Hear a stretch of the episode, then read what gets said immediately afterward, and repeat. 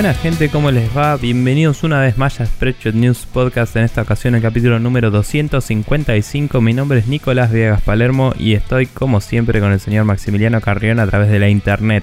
¿Cómo estás Maxi?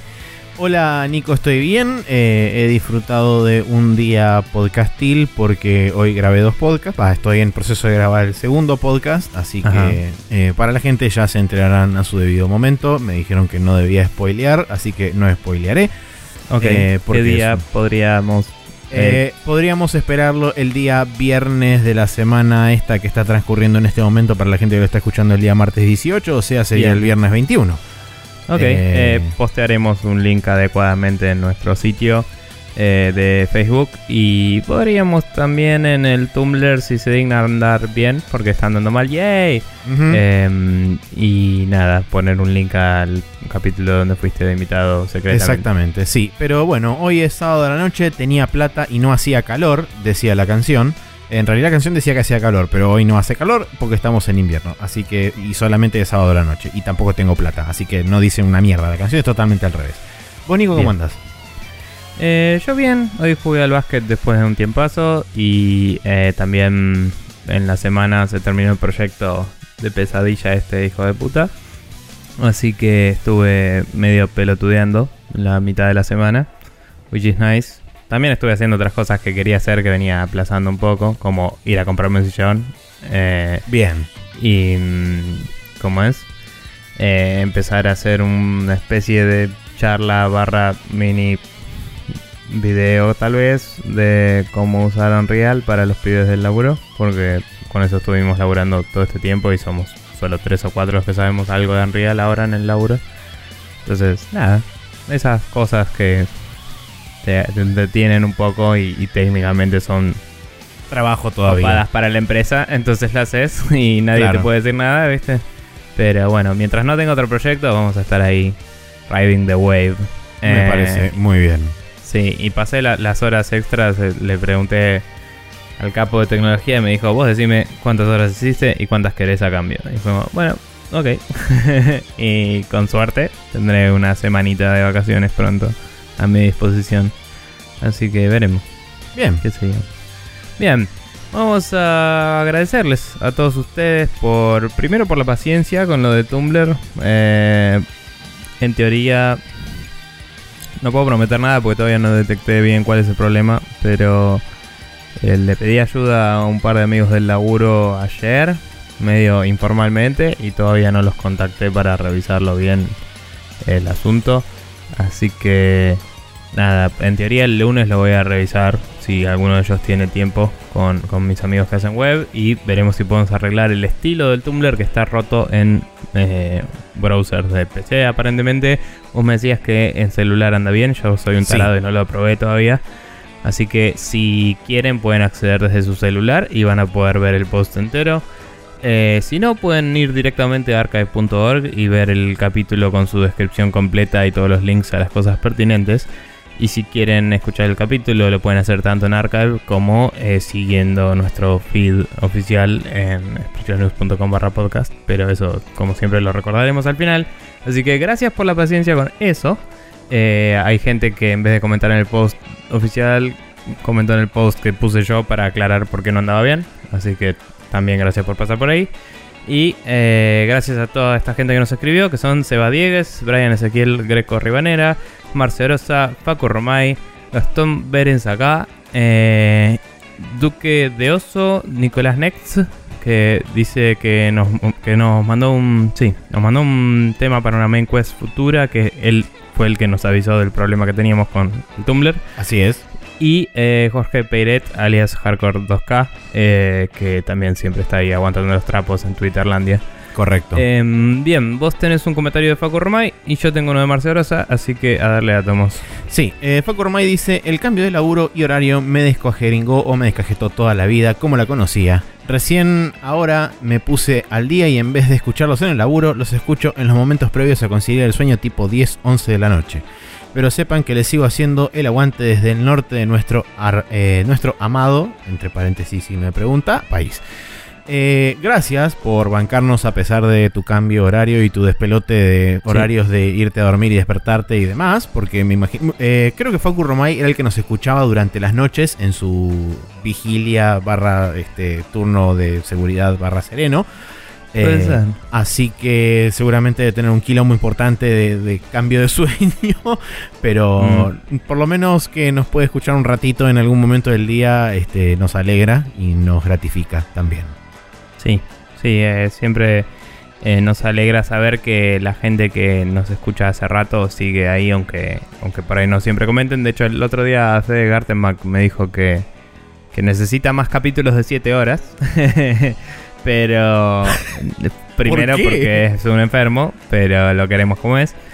Y mm, segundo que nada, decía que siempre se olvida de dejar feedback, pero que nos escucha siempre, así que un saludo para él también. Eh, y justo iba a decir que espero que Facu Romay sepa cortar en el medio del capítulo cuando nos zarpamos, porque si arranca a escucharnos a las 10 y dura 7 horas el capítulo, quizás el otro día no sería un día muy productivo en su trabajo. Sobre todo porque eh, eh, comprendería todas sus horas de sueño escuchar un podcast. Como, como le pasó a Neko, por ahí se va a dormir y se despierta con nosotros. Eso fue eh, muy flashero. O sea, poner en perspectiva ese tipo de cosas es siempre como, wow, sí, caramba. Sí, pero bueno. Bueno, por otro lado, Marce pasó y me dio unas aclaraciones castelvanísticas, así que eh, encima lo hizo mientras no se escuchaba todavía, porque dice, aún no terminé de escuchar, pero tengo que hablar de Castlevania, dice, algo que me parece totalmente hermoso y eh, normal de su parte. Eh, dice Nico, Lords of Shadow no está metido dentro de la cronología que estableció Igarashi, es un universo aparte compuesto por los tres juegos y ya está. Igual que la trilogía de Game Boy y los dos de Nintendo 64. En vez de jugar ese juego de mierda, mandate un emulador de PlayStation 2 y clávate el Castlevania Lament of Innocence, que es el eh, que es por mucho el mejor de los 3D.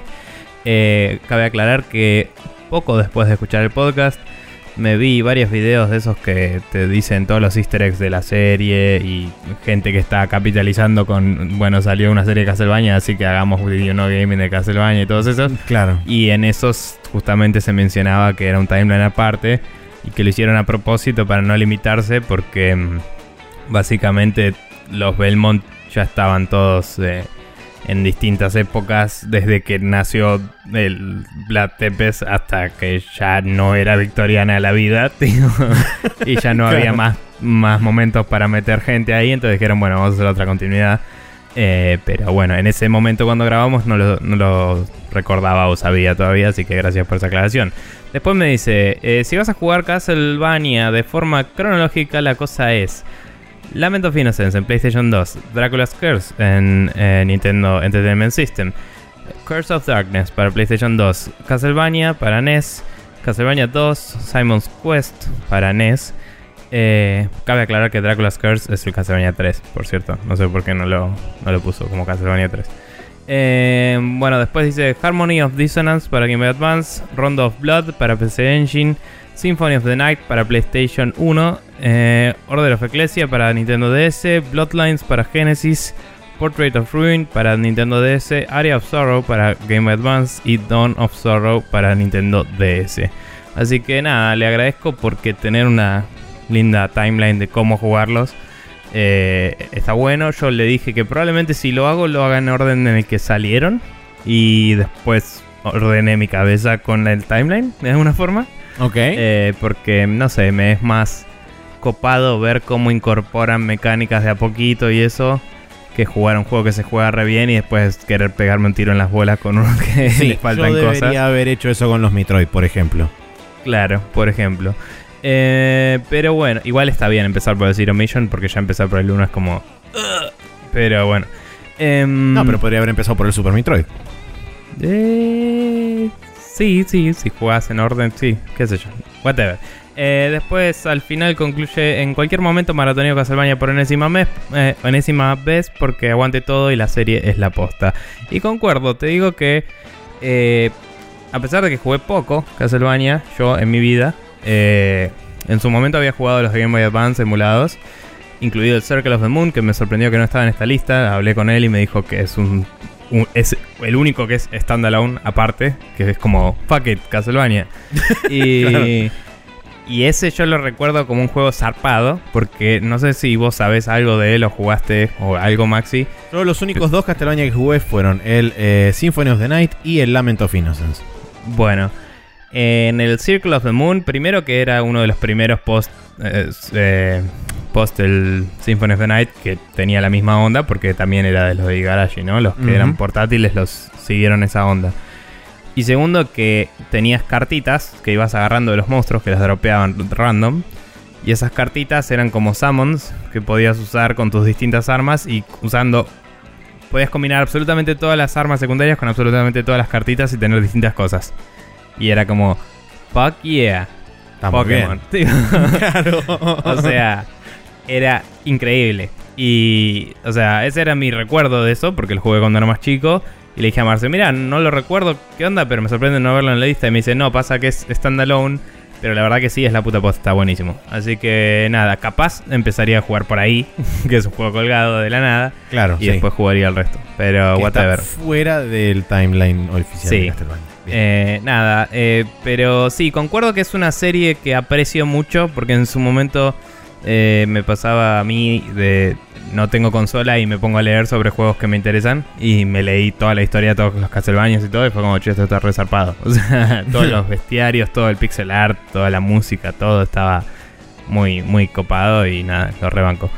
Bien, se fue a la mierda toda la parte de comentarios, así que vamos a cerrar ahí y preguntarle a Maxi cómo hace la gente para comentarnos de cómo hizo esta gente que nos comentó. Bueno, eh, la forma principal por la cual nosotros estamos manejando las vías de contacto hoy es a través de Facebook, en facebook.com barra News, que es básicamente nuestro, eh, nuestra fansite, o nuestro, no, nuestro fansite, nuestra fanpage. y Sí. eh, a través de ahí nos pueden mandar un inbox, nos pueden mandar un mensaje instantáneo privado por a través de Facebook y nosotros les contestamos en consecuencia. Aparentemente Nicolás Next descubrió que tiene un límite máximo de caracteres que aparentemente es menor a una eternidad, entonces Creo que eran eh, mil. Ok, bueno, entonces eh, no manden eh, mails, eh, o sea, cuerpos tipo mail kilométrico, porque se rompe todo y no se entiende nada. De hecho, lo que hizo, que fue muy piola de su parte, Nicolás Next creó un Google Docs, posteó todo lo que sería el mail ahí y lo mandó a través de la mensajería instantánea, lo cual fue una, este, una movida bastante copada y loca. Eh, Sí. Así que si quieren ah, mandarnos un tema de discusión que es muy largo o quieren extenderse mucho para explicar algo en particular, pueden hacerlo de esa forma. Y si no, en algún momento cuando nosotros revivamos los mails, que eso veremos en qué momento lo hacemos, eh, ya les daremos la nueva dirección de correo electrónico. Mientras Pregunta tanto... así, on the spot, eh, en este momento. Eh, ¿Querés pasar el mail de Gmail que tenemos de Spreadshot, tal vez? um, qué sé yo, no sé. Eh, no sé, está y va a seguir estando porque lo usamos para YouTube y eso. Así. Sí, ya sé que eh, existir o existir, pero por ahí me da la impresión de que va a hacer confundir al pedo a la gente si vamos a Sí, no importa, un- bien, no, dejémoslo ahí. Nadie sepa nada de nada de lo que dije. Bien, entonces Eh, lo otro es arroba News, que es Twitter, así que de última, si no, nos contactan por ahí. Ahí no se van a poder extender porque son 140 caracteres, o sea que no va a haber chance. Pero Claro. si quieren mandarnos una pregunta puntual o una pregunta rápida, pueden hacerlo también por ese, por ese medio. Perfecto. Bueno, eh, ahora que ya saben todo eso, gente, pueden eh, dedicarse a empezar a escribir mientras pasamos a la siguiente parte donde hablaremos de los jueguitos que estuvimos jugando esta semana.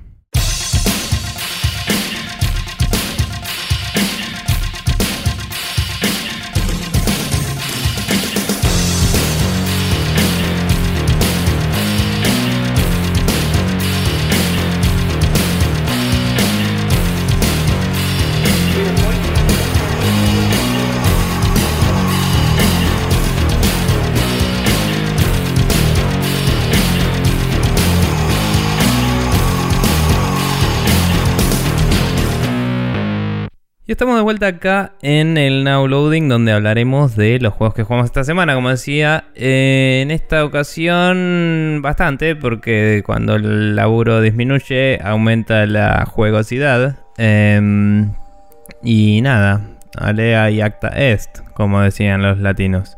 Eh, Maxi, ¿querés arrancar por eh, si repuntó o no una mierda el Mother Raya Blitz? Eh, la cuestión es así. Eh, agarré y entré al Russia Blitz de nuevo. Lo puse en Easy, justamente para eh, facilitarme un poco la situación de todo este tema.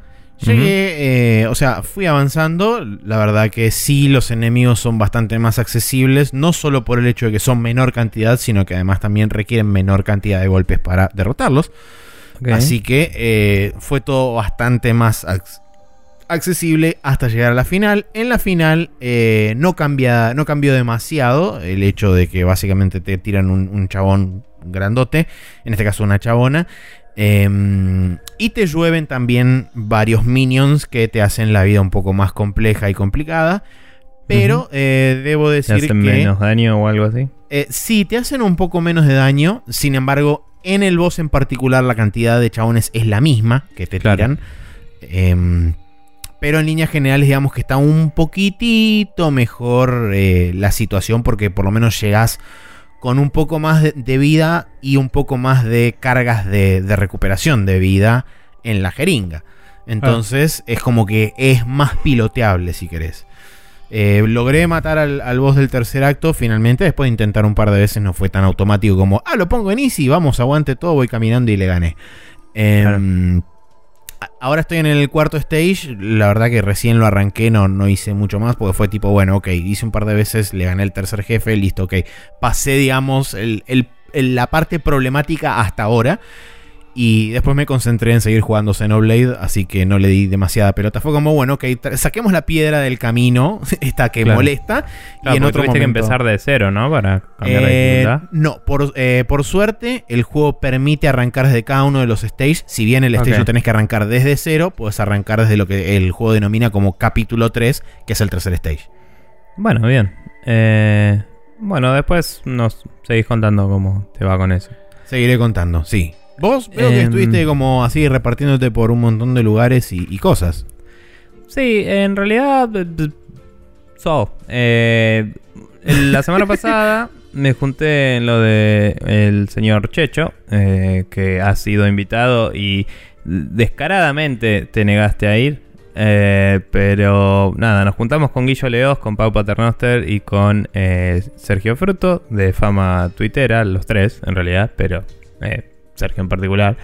Eh, y nada, eh, nos juntamos a comer una picada increíble y a jugarle a la Switch. Eh, jugamos un poco de Mario Kart, pero nada, no mucho que mencionar ahí, excepto que Guillo juegas bastante bien al Battle Mode eh, y nos rompió el orto un toque. Eh, pero después jugamos al ARMS de a 2, porque creo que se podía jugar de a 4 si usábamos los Joy-Cons como controles individuales, pero nada, nos pintó usar el Motion Control y Guillo había lleva- llevado su Switch, jugamos eh, dos controles en cada mano, dos personas. Y la verdad que es una pelotuda cantidad de diversión, como la mayoría de los juegos de Nintendo cuando te juntas a jugar con alguien. Eh, y se, se ponía muy divertido cuando, cuando Guillo básicamente estaba haciendo un movimiento de maracas para hacer cosas como medio agitando los brazos y, todo así. Eh, en un momento me distrajo zarpado con eso, tipo, me estaba riendo activamente y me la hizo, me hizo mierda. Y después dije, ah, sí, bueno, y se la di vuelta y lo hice poronga. Pero mm, nada, la verdad que el ARMS es un juego divertido para jugar con amigos así en una juntada. Eh, y es como que empezás a descubrir de a poquito. No es que tenga mucho super pro level play, whatever, pero empezás a descubrir de a poquito cuándo te conviene esquivar, cuándo te conviene bloquear, cuándo te conviene hacer las cosas, eh, los distintos tipos de golpes que puedes, que la mayoría de los tipos de golpes son parecidos, pero si dobla o no es más importante de lo que parece con algunos tipos de puños, ¿no? O sea, hay, hay puños que están más pensados para ir derechos y los haces curvados Pierden eh, efectividad. Van, van tan lentos que son fáciles de esquivar. Claro. Más bien. O sea, te conviene que sean rectos y usarlos solo cuando el enemigo está medio quieto o, o lo dejaste medio inmóvil. Eh, también, si les golpeas mucho al enemigo eh, del mismo lado, eh, su brazo empieza a tener como un logo, como un signo de admiración, como si fuera un atención, ¿viste? Sí. Y eso significa que si le pegas de nuevo ahí, su brazo queda deshabilitado un ratito. Y eso es porque el otro no se está defendiendo bien o no está esquivando bien. Entonces, si uno de sus dos brazos no anda, primero que ese no lo puede usar para atacar por un ratito. Y segundo que no puede defender porque el bloqueo necesita los dos brazos. Entonces, es como que te da una ventaja extra si, si decidís eh, aprovechar la situación para eh, deshabilitarle ese brazo temporalmente. Eh, que igual se recupera, obviamente, ¿no? Es, es- es algo Sí, que es es un un- tiempito, es una un ventana de tiempo. claro. Pero mm, están buenas esas cositas que hacen que, por un lado, eh, si sabes jugar bien, eh, puedes aprovechar esas situaciones. Y por otro lado, si vos sos el que está en esa situación, empezás a aprender. La verdad que no me estoy defendiendo bien. Tipo, tengo que fijarme más. Y esas cosas. Pregunta. Eh, también el defender. Perdón, ¿qué? Sí. No, un- una consulta nomás con el tema de los puños rectos contra los puños curvos. O sea, con el hecho de curvar un Ajá, puño. sí. El, digamos, el nivel de impacto varía o es exactamente, el- o sea, pegas por la misma cantidad de daño si es recto que si es curvo. Creo que el daño es eh, inherente del, del puño que elegiste. O sea, siempre Claro. tiene el mismo Si el daño. puño pega 20, pega 20 recto o curvo. Claro, me parece que siempre es lo mismo. Sí pasa lo que estaba justo a punto de decir, que si vos defendés, lo había mencionado la otra vez, eh, si mantenés la defensa un ratito, se cargan tus puños y como que son un poco más fuertes. Que esa carga también dura un par de segundos nomás, es como... Claro, uno o si dos no golpes. No, no, no, si no la aprovechás se va. O sea, ah, es como... ok. Es por tiempo desde que largas la defensa, no por golpe, cantidad de Claro. golpes que puedes tirar, ok. Claro, defendés. Si defendés creo que es ponerle un segundo, es nada. Ves que tus puños empiezan como a brillar o pulsar, depende de cuál puño es, qué efecto tiene, porque hay algunos de fuego, unos de electricidad, lo que sea. Ok. Entonces, eso le da un efecto añadido que puede dejar más pelotudo al otro. O sea, si es un, un puño eléctrico, eh, el puño eléctrico creo que por default como que le hace un mini stun al chabón, como que lo dej- si lo invocas bien por ahí te deja hacerle un segundo golpe rápido. Pero si lo mantenés apretado y le pegás, es como que los dos brazos se le deshabilitan y queda choqueado directamente. Ok. Em, que ahí te permite, si tirás el ulti, se la reinvocás, ponele. Eh, o cosas así, porque está directamente stuneado. Eh, entonces, esas cosas vas aprendiendo de a poco a hacerlas. O sea, porque ponele que estás en la situación en la que te deshabilitan un brazo. Decís, bueno, claramente no me estoy defendiendo. Empezás a defenderte y de golpe tu pu- puño empieza a brillar y decís, oh, esto es algo nuevo en mi vida. y es como. El juego mismo se enseña muy bien, ¿me entendés? Es como. El tutorial lo hice una sola vez. La verdad, ni siquiera vi que fuera algo que está disponible para acceder en el juego. Eh, si querés volver a repasarlo, no, no sé cómo es. Pero está bueno. Que los chicos también empezaron y les costaba un poco y al, y al toque ya estaban jugando mucho mejor. Eh, igual creo que solo porque tuve un poco más de práctica yo, eh, creo que les ganaba casi siempre. Pero hubo varias que me, me ganaron uno de los rounds y llegamos a jugar tres rounds en vez de solo dos. pero bueno, la verdad es que muy divertido y muy recomendable para jugar con amigos, evidentemente. Así que eh, lo que me falta probar es jugar de a 4 en la misma consola, a ver qué onda. Porque creo que se puede. La otra que podíamos hacer también era jugar 2 contra 2, pero como yo había llevado mi, mi dock para poder ponerlo en la tele de, Mm. de Sergio. Claro, requiere sí o sí estar en handheld mode o en, o en tabletop para poder jugar en Wi-Fi. Eh, no, o sea, eh, no había drama con eso. El Wi-Fi lo puedes usar igual. Lo que digo es que los otros tendrían que haber jugado en una mesita y, y ver la pantalla chiquita y es Claro, como sí, medio obvio. choto. Es una experiencia más chota que, que tenerlo Además, en la tele. eh, Entonces, con los semi Joy-Con, o sea, con cada uno de los Joy-Cons podés jugar sin problema. O... Sí, sí. Lo, lo- No lo probé en particular, pero la cantidad de botones es. Ah, Eh, te dan los botones ok. te da la opción, sí. O sea, vos puedes jugar, como decía, eh, dos en una consola con, con una sola consola. Ah, Eh, claro. Sin, sin más Con- controles. Con los Joy-Cons, está bien. Em, pero la verdad es que como teníamos nosotros, jugamos con motion control. Está bien. Em, pero nada, muy, muy bueno. Bueno, eh, yo le metí bastante más al Xenoblade Chronicles. La verdad que me estaba gustando mucho, sobre todo lo que es la historia. Es como que, si bien todavía estoy, digamos, empezando a descubrir el misterio que hay detrás de estos dos gigantes dioses que estaban peleando ahí en el medio de un océano y de repente quedaron congelados en piedra para siempre y ahora hay humanos o cosas eh, biológicas y cosas mecánicas que salen de cada uno de estos gigantes y viven sobre, digamos, su cuerpo.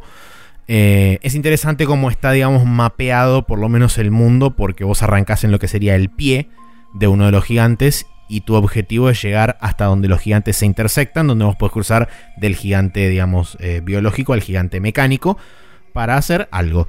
El tema es que de repente, a mitad de camino, sucede algo y te dicen, bueno, no, en realidad ahora tenemos que ir a la cabeza. Y es como, bueno, ¿y cómo vamos a la cabeza? Tenemos que ir primero a la espalda y después trepar por la espalda. Y es como, ah, bueno, ok, fenómeno. Y ahora estoy justamente yendo hacia lo que es la espalda del bicho. Por supuesto que Mm, teniendo no- en cuenta que, sí, No, no tenía nada de idea de todo esto de... Está bien que no conocía la historia, ¿no? Pero es como, ok, es una premisa medio loca.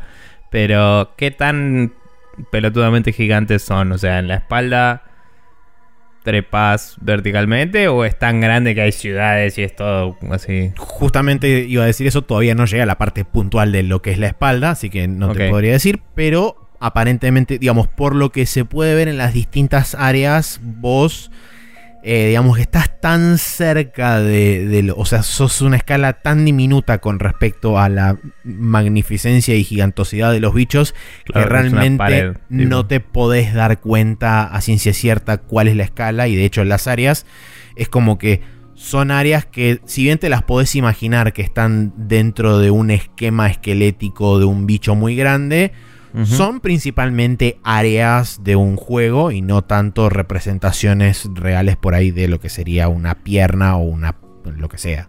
Pero están como acostados o algo así o cómo haces la verticalidad, si no? Eh, por ejemplo, eh, hay un, un- Los dos gigantes están como en posición de combate, entonces tienen las piernas bastante flexionadas. Ah. No en un ángulo recto, pero sí en un ángulo bastante recto. Claro. Eh, y están como cruzando espadas entre sí, o sea que tienen los brazos extendidos hacia cada uno de ellos, están frente a frente.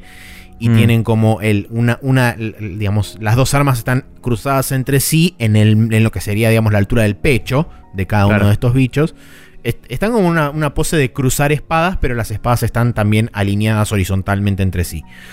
Eh, Mm. Y esto, bueno, también la posición de los bichos no es totalmente erguida, sino que también están medio doblados Sí, uno sí, sí. contra el otro. en lo, fin. lo visualizo, digamos. Ok, bueno. Pero- Pero digamos que diga, la, la- la imagen que te brinda el juego a la hora de transitar los mapas no es realmente la de estoy caminando por la mm, Claro. pierna de un gigante. Estoy caminando por un área del juego que o casualmente está situada en, por ejemplo, la pantorrilla o está situada en los, lo que sería el muslo de un bicho. Pero bueno, la, la realidad, digamos, de todo lo demás que, que comprende el juego, eh, el sistema de combate está siendo bastante interesante. Si bien me parece a mí que la versión del X con el adicional del maná y demás, eh, tiene un par de vueltitas más de rosca que a mí personalmente me cierran más. Por el hecho de que simplemente tener que esperar un cooldown y apretarle el, el botón. Si bien este tiene algo interesante que es eh, un sistema posicional de las skills, o sea, dependiendo de la skill vos podés variar su efectividad o inclusive sumarle un efecto nuevo dependiendo de la posición en la que atacas al enemigo. Por ejemplo, hay skills que tienen, eh, o sea, t- la gran mayoría de las skills tienen un daño eh, fijo que hacen, que es un número variable entre un mínimo y un máximo. Mm. Además, por ejemplo, hay skills que tienen como efecto secundario, por ejemplo, hay una que baja la defensa física del bicho. Solamente si esa skill se la pones desde alguno de los laterales. Hay otras skills que hacen, por ejemplo, 1,5 de daño, o sea, uno, una vez y media de daño si atacas de espalda. Hay otras Claro. skills que son especialmente efectivas si el bicho está mareado. Eh, o sea, que hacen, por ejemplo, o más daño o infligen un efecto extra. Entonces, esas cosas, digamos, de posicionamiento con respecto a los enemigos son bastante interesantes. Que esas cosas no aparecen en el X, si bien el X mantiene el clásico de si lo atacas de atrás es critical, entonces hace Sí. más daño. Pero digamos, fuera de eso no hay más cosas de ese estilo. Así que eso me pareció bastante interesante eh, y digamos copado Por porque a la hora de la estrategia también sirve. Por ahí es porque se vale de. Más allá de que acabamos de hablar de gigantes, pelotudamente gigantes, se vale de una escala más chica en lo que hablábamos el otro día de que es una historia más sobre un chabón y eso, y no tanto sobre ir explorando el superplaneta y Sí. tener robots gigantes y toda la bola que por ahí hacen que el combate sea más MMO, como habíamos dicho. Sí, puede ser. Em, entonces acá es como que el- puedes jugar más con las posiciones y eso porque las, las peleas son más por ahí de parties del mismo tamaño o cosas así. Sí, en realidad por el momento no sé si tengo la party completa o no. Tengo bastantes más personajes ahora. De hecho, tengo, por ejemplo, una, una, una de mis quejas así, entre comillas, eh, menores, era el hecho de todos los enemigos voladores tenía que esperar a que bajaran a una altura, digamos, accesible para mis personajes, que eran dos personajes melee, para justamente poder atacarlos y que entráramos, digamos, en situación de combate, cosa de mantenerse a nivel del piso y yo poder pegarle. Hmm. Eh, uno de los party members nuevos que me agregaron justamente es un sniper, entonces tengo la posibilidad de decir, pegale a aquel bicho que está volando allá en la concha de la lora, así viene y lo podemos matar. Entonces, eh, eso te, digamos, también facilita un poco la, la, accesibilidad, sobre todo de los bichos voladores, que si bien no son muchos, hay una buena cantidad. ¿Y, eso cómo funciona? ¿Entran en una instancia de combate o bajan volando hacia vos? y No, bajan volando hacia vos. O sea, todos los enemigos están en el plano, digamos, en, en los mapas y vos vas corriendo por ahí. De hecho, cada enemigo, o mejor dicho, distintos tipos de enemigos tienen distintas respuestas con respecto a, por ejemplo, si son más visuales, si son más auditivos. Entonces, si le pasas corriendo cerca, con el, con el sonido te, atacan, otros con el simple hecho de verte, dependiendo de la diferencia de nivel que tengas, te atacan o no. Em, hmm. Y otros bichos que simplemente responden a el, al combate de otros bichos. Por ejemplo, vos estás peleando con un tipo particular, ese bicho ve que vos estás peleando con otro, con otro bicho y se acerca y se alía con el, el enemigo con el que estás combatiendo vos. Eh, y después tenés un segundo, no un segundo sistema, pero es una, es una particularidad, digamos, del arma del personaje principal, que es la, espada monado, que lo que tiene es que vos te puedes enfrentar a, como dije antes, enemigos biológicos o enemigos mecánicos. Los enemigos mecánicos, el única, la única arma en todo el juego que les puede hacer daño directamente es el arma del protagonista. ¿Qué sucede? Eh, vos como el protagonista puedes activar el arma para brindarle como si fuera, entre comillas, un buff a los componentes de, tu party para poder atacar al bicho sin necesidad de utilizar eh, el topple, que es básicamente como dejarlo estuneado tirado en el piso, que es el único momento donde si vos no activas este buff, los demás con sus armas normales y comunes le pueden hacer daño al bicho. Claro. Eh, entonces es como interesante también el manejo ese del sistema que ah, no me ha pasado todavía, pero puedo prever quizás algún componente, digamos, de eh, enemigos mixtos donde tenga enemigos biológicos y enemigos mecánicos y tenga que andar que balanceando un poco eso. O sea, me, me, da la impresión de que lo van a hacer en algún momento y sería interesante que lo hagan porque involucraría mm. una nueva capa de estrategia. Sí, estoy, estoy chusmeando screenshots y, eso porque tenía curiosidad por los gigantes. Y nada, el arma del protagonista tiene una estética bastante marcada de justamente el gigante mecánico, tal vez. algo, el espacio negativo y toda esa movida. Así que tiene sentido, supongo. Em, o sea, no, no tengo demasiada referencia todavía de la historia porque eh, mm. la están como contando bastante despacio. Si bien tengo una idea general de qué es lo que está sucediendo, a dónde estamos yendo, es como lo que es los secretos de los personajes, el backstory, sobre todo el personaje principal y demás, es todavía medio un secreto. Y el, si bien el mundo puedo ver hacia dónde va y cómo se está orientando toda la movida de las máquinas versus los humanos y demás, es como que todavía no quiero hacer ninguna asunción porque digo, bueno, por ahí salen por otro lado. Eh, y lo único que puedo, digamos, criticarle, que personalmente tampoco, es algo que tampoco me gustó del X, que es el tema de, el juego tiene un ciclo de día y noche eh, y maneja, digamos, a los NPCs con horarios particulares, los cuales una vez que vos ya los visitas un par de veces, sabes cuál es su recorrido, sabes cuál es su itinerario, pero eh, tenés que siempre andar investigando por los menús cuál es la franja horaria del personaje en el que está activo y vos lo podés acceder. Em, y me da la impresión de que es un juego donde también lo que es el manejo de menúes y la interacción con los menúes va a ser, no te digo súper pesada, pero sí va a ser como relativamente eh, importante a lo largo de todo el juego por el simple hecho de que te tiran mucho equipamiento. No al mm. nivel, por ejemplo, Diablo y todos esos lugares que es un loot fest, pero sí eh, digamos que el, la cantidad de loot que te tiran en, en, en, cada área particular es relativamente alta y si bien Por el momento no me topé con límite de inventario, o sea que tranquilamente puedo tener 72 millones de ítems en cada uno de los slots de, armadura y demás. Es como ok, bueno, quiero ver a ver qué ítem me permite, este, o me, da mejor defensa o mejor capacidad de ataque o lo que sea.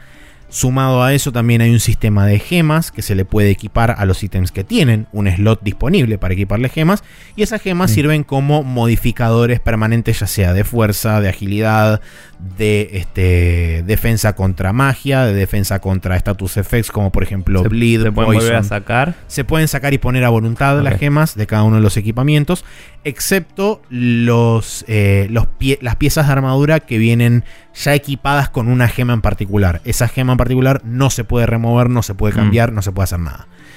Y por el momento solamente puedo crear eh, gemas de determinado nivel o sea, puedo fusionar eh, distintos tipos de, gemas y crear gemas de nivel 1 o nivel 2. Quiero ver si en algún momento esas gemas las puedo ir fusionando entre sí para obtener gemas de más alto nivel. O si simplemente las tengo que romper, explotar a la mierda o tirarlas a la basura. Me gustaría creer que se pueden fusionar las gemas entre sí eh, mm. y que solamente todavía no descubrí cómo hacerlo. porque sí, imagino que sí, o que capaz necesitas algún personaje que tiene tipo el perfil de joyero, ponele, y cosas así. Eh, suena bastante más interesante de lo que me sonaba el X. Em, nada, me conozco y sé que no juego muchos JRPGs en mi vida, así que no lo voy a jugar ya, pero tal vez algún día. Eh, recordame si vos, habías dicho que le estabas jugando con un Classic Controller. Sí. Ahora te muestro en este mismo instante. No, no, soy, conozco, tengo uno. Eh, pero... Sí, sí, sí. Ese. Em, que, eh, para quien no sabe, es muy similar al Pro Controller. ¿No, no funcionaba con un Pro Controller de Wii U? No. O sea, necesitaba el Classic por compatibilidad. Por el hecho de que básicamente tenés que iniciar el emulador de Wii en la Wii U. Sí, me sorprende que. O sea, está bien que levanta el sistema operativo entero, pero me sorprende que no tengan APIs parecidas en el otro o algo así. No importa. Eh, ¿Qué iba a decir? La, ¿Es el único control que soporta? O sea, Classic y, Pro Controller de Wii, ponele. Eh, podés jugar con el Wiimote, pero necesitas un Nunchuck. Te pide el Nunchuck para poder jugar. No, porque me estaba preguntando si el manejo de inventarios, que decías que ya lo preveías, eh, no estará por ahí para el Wiimote. Para el Wiimote, o será más, más feliz con el Wiimote de alguna forma. Eh, y ahí me acordé que hablaste de que te habían prestado el Classic, entonces dije, bueno, no sé. Pero imagino que con el Wiimote, usándolo como cursor, quizás es un poco más amena la cosa. Eh, sí, asumiendo, asumiendo que esté bien implementado, todo puede ser. Qué sé yo. Em, pero bueno, nada, copado suena todo esto. O sea, me parece muy loca e interesante la premisa de los gigantes de por sí. Em, y nada, no, no es una no es una premisa promedio de no, para nada. RPG. Entonces lo, banco bastante. Pero bueno. Sí, desde, el, eh, lado de la historia, la verdad que por el momento, si bien no sé demasiado, está como mm. cumpliendo, e interesándome en, querer seguir avanzar la historia. La cual yo, eh, digamos, voluntariamente en ciertos lugares freno para poder dedicarme a explorar y demás. Porque si no es tipo correr hacia adelante y hacer la, la historia principal. Y quiero disfrutarlo también y investigar todo el resto. ¿Y encontrás que tenés que grandear mucho o...? No realmente. Eh, de hecho, con la cantidad de sidequests que te dan por cada una de las locaciones, es como que está dentro de todo bastante balanceado. Hasta el momento no me encontré underlevel de ninguna situación, por ejemplo. Bien, copado. Bueno, em, por otro lado, continuando en mis desventuras con la Switch por el mundo, eh, el otro día fui a visitar a mis viejos y, em, como suelo hacer los domingos, y fue como, bueno, vamos a llevar la Switch, como suele hacer los domingos. Y eh, dije, ¿qué podría jugar? Porque mm, el ARMS requiere una motricidad de cosas que si mi vieja me habla cada tanto de cosas, quizás no, vaya a ser lo más copado. Y eh, el Zelda no me compré el DLC, así que no tengo ganas de abrirlo. Y el Mario Kart lo mismo que el ARMS. Y dije, bueno, voy a volver a eh, seguir el Wonder Boy de Dragon's Trap, que es, eh, como había dicho en su momento, remake del Wonder Boy 3. Eh, nótese que ya en esa época ya eran cosas separadas el Wonder Boy y el Adventure Island. Eh, ya estaba orientado el RPG. Eh, para quien no recuerda cuando lo comenté la primera vez, hay una especie de ciudad central, un pueblito central, donde siempre empezás el juego. Y mm, desde ahí podés irte a todos los niveles. Todos los niveles son un mundo contiguo, lo cual me pareció bastante innovador para la época en la que salió el original. Eh, no estoy seguro el año exacto, pero eh, si pones los gráficos originales te das cuenta de que es la época en la que los gráficos eran horribles, horribles, horribles. Así que nada. em, pero bueno, algo que aprendí también de, retomar el juego de golpe es que eh, es zarpado el laburo que hicieron los tipos que, que hicieron el arte nuevo. Que mm, cabe destacar que es una animación hermosa y un dibujo precioso. Pero digo. ¿Eh? Eso digo. Está muy Em, bien. Y que pero sea la no. última vez.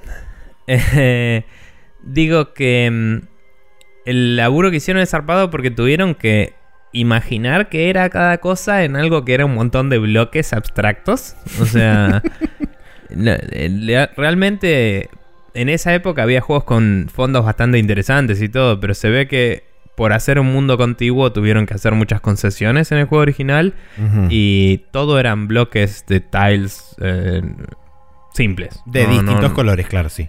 no era muy descriptivo. O sea, vos si cambiás los gráficos ves que todo eran cuadrados. Y había cuadrados que tenían color de agua, cuadrados que tenían color de arena y cuadrados que tenían color de lo que sea, pero es como cuadrados.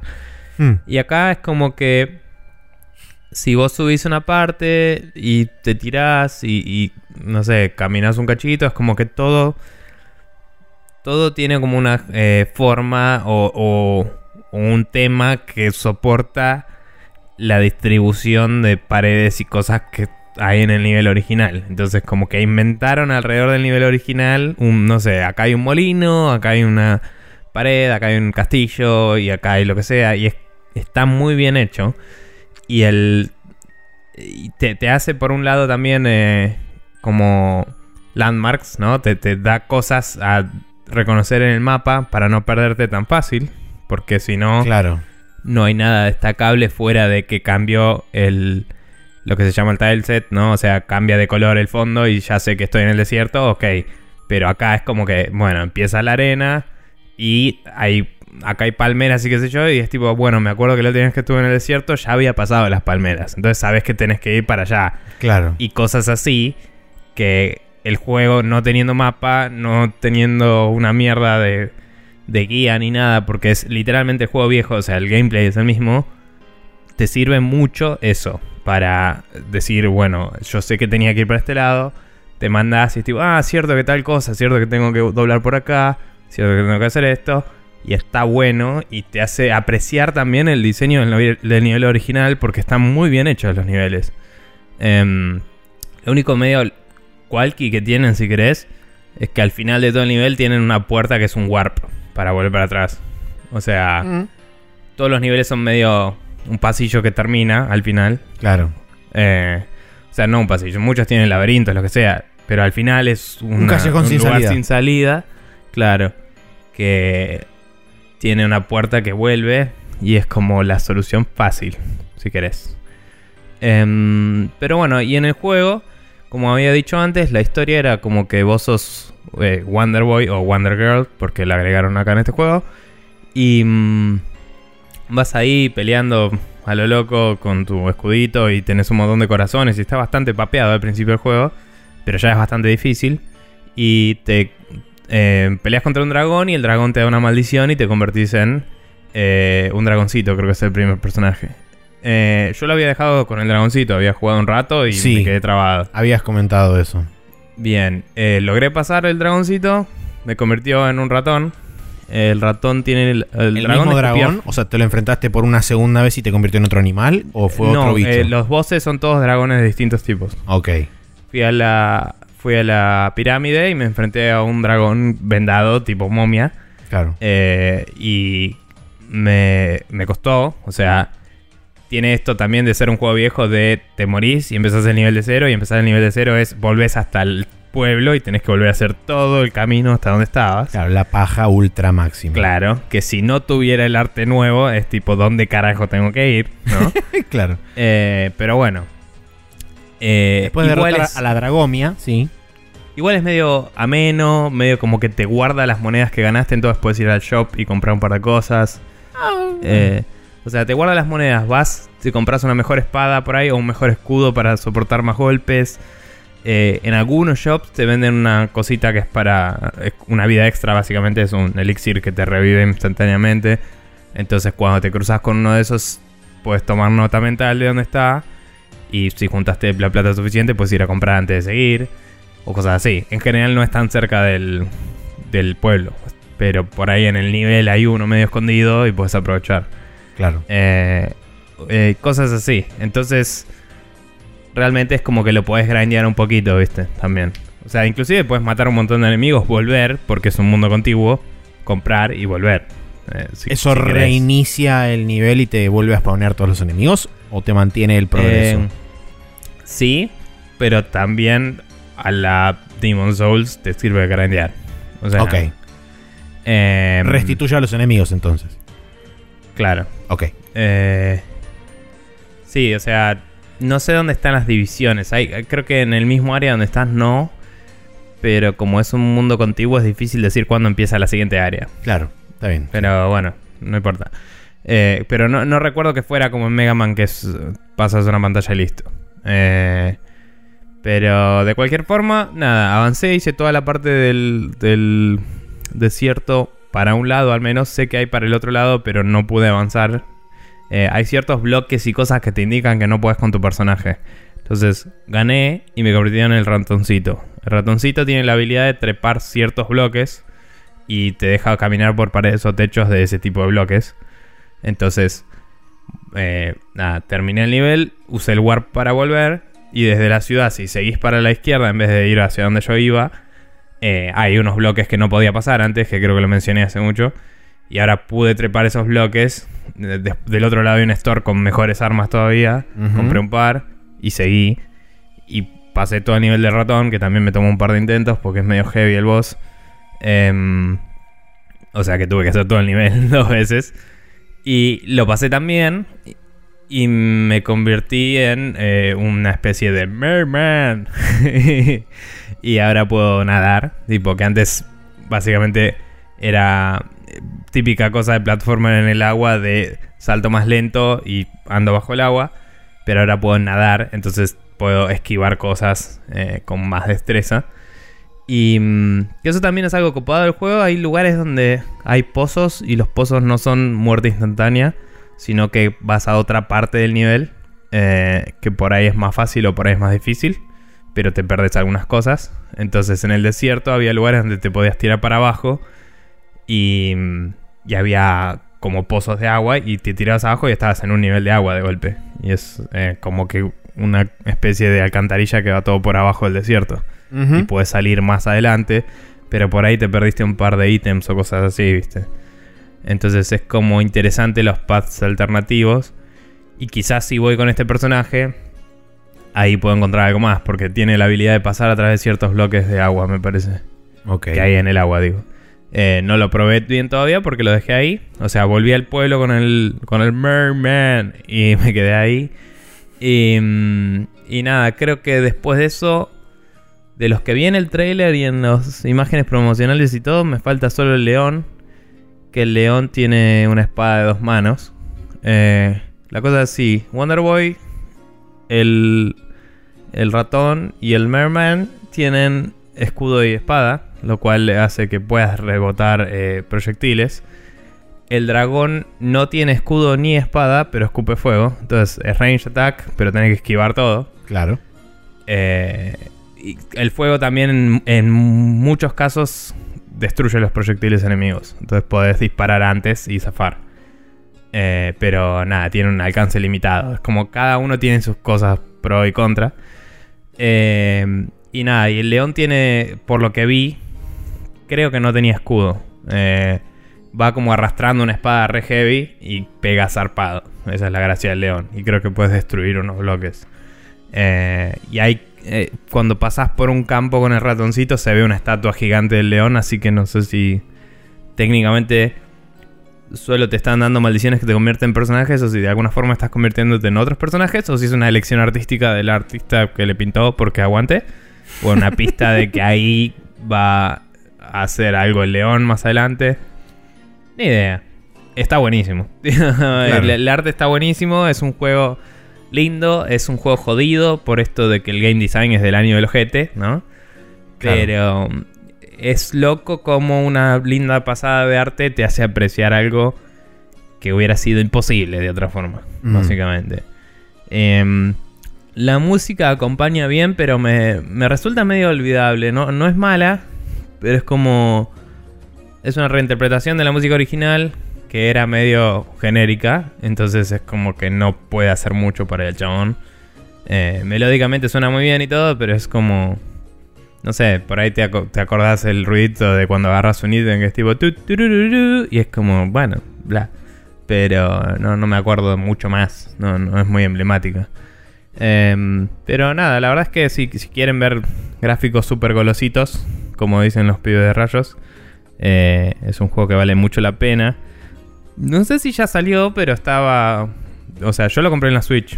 Pero estaba anunciado para PC, Play 4 y Xbox One también. Creo que salió en- al mismo momento o tipo poco después Mm. o poco antes. Como era uno de los juegos, no sé si era el lanzamiento, pero era de las primeras semanas de la Switch, la mayoría de la gente que lo compró o lo hizo review lo hizo en la Switch. Eh, entonces quizás la gente no lo tiene en su radar por eso. Pero si están buscando un plataformero interesante y, y clásico, eh, denle una oportunidad porque está muy muy bueno. Eh, yo imagino, como había mencionado otra vez, que una vez que tenga todos los personajes voy a tener alguna forma de tal vez cambiar entre ellos a elección. Porque... O capaz que después directamente volvés a hacer Wonder Boy y vas a la final, no sé. Pero si no, no tendría mucho sentido que te dejen elegir a Wonder Girl en primer lugar. O sea, se- no sé. Pero, o sea, si, si solo te convertís de nuevo en lo que eras al final de todo el juego, es como que es medio pelotudo eso. Así que, no sé. Eh, de cualquier forma, fui agarrando todos los corazoncitos y todo, y ya tengo cuatro, entonces ya me la banco un poco más. Y, y cuando empezás a sacarle la vuelta al juego, es, es un poco más divertido que al principio, que es medio darse la cabeza contra la pared. Pero nada, Claro. eso. Y por último, eh, estuve jugando hoy, eh, antes de ir a básquet, dado que grabamos a, a la noche en vez de grabar a la tarde.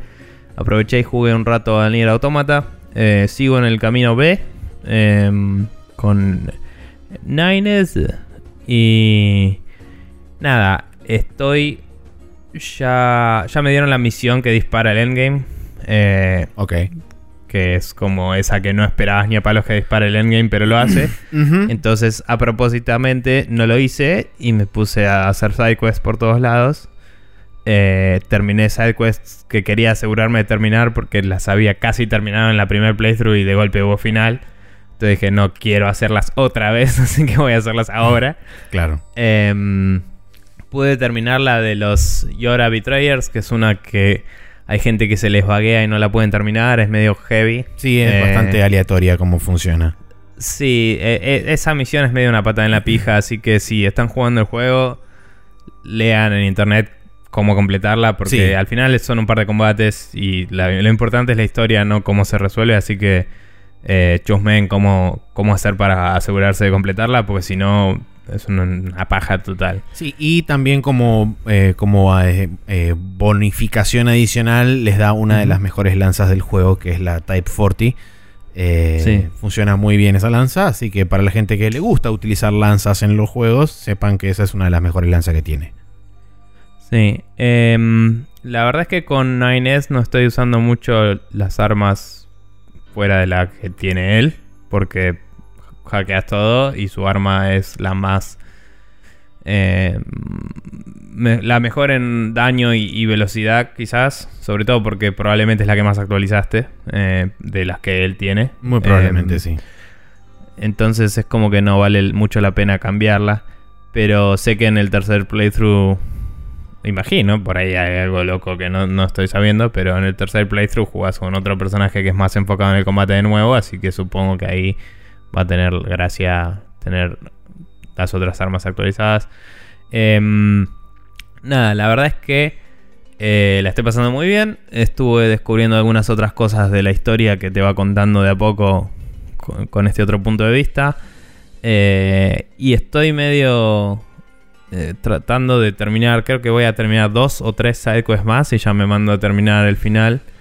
Y después haré el tercer playthrough. Bien. No sé si. Porque sé que la historia es medio distinta del tercer playthrough. No sé si voy a poder hacer las otras sidequests o no. Pero. mm, porque es un personaje que no, no usaste hasta ahora. O sea, no, no, no fue en el mismo camino, sino otro. Entonces, capaz que ni se cruza con esta sidequest. No sé cómo funciona. Pero. mm, eh, es como que dije, bueno, de estas cuáles me interesa terminar ahora. Está esta y perfecto. esta y esta. Listo, a la mierda. Entonces fui al bosque, que hay un par. Y voy a ver si termino esas. Y ya fue. Eh, vamos al último final. Eh, bueno, al último de los grandes, ¿no? Pero nada, la verdad es que zarpado. Y probablemente lo termine ahora después de grabar. Pero nada, era mejor grabar hoy porque mañana si no te deja poco tiempo para editar. Y, y yo quería ir a visitar a la familia y todo eso. Así que mejor grabar el sábado a la noche. Bien. Bien. em, pasamos, ya que terminamos de hablar de jueguitos, al Rapid Fire y hablaremos de las noticias de esta semana.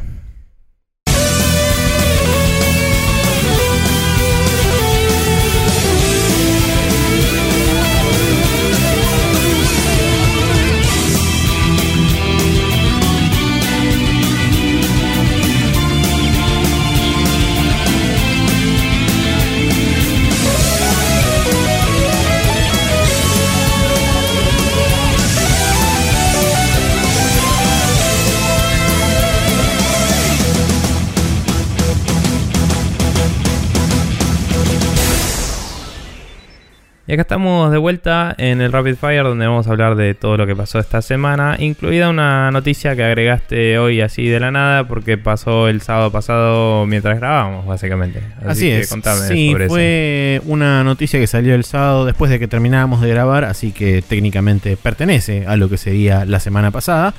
Pero eh, en una conferencia que se llama Indigo 2017 en, la, en el país de Holanda, Valve presentó a los developers y este, gente así, digamos, del negocio de la industria con una serie de diapositivas en las cuales, eh, entre las cuales también se encuentra una actualización de lo que es la UI de Steam para eh, los usuarios y para los desarrolladores, eh, digamos, los cambios que ellos destacaron fueron que este, este refresh de UI también va a conllevar una, una modificación dentro de los cambios como se ven tanto la parte digamos de lo que es el store y demás. O sea que van a tener que tener en cuenta asumo un- algunas cosas a rever.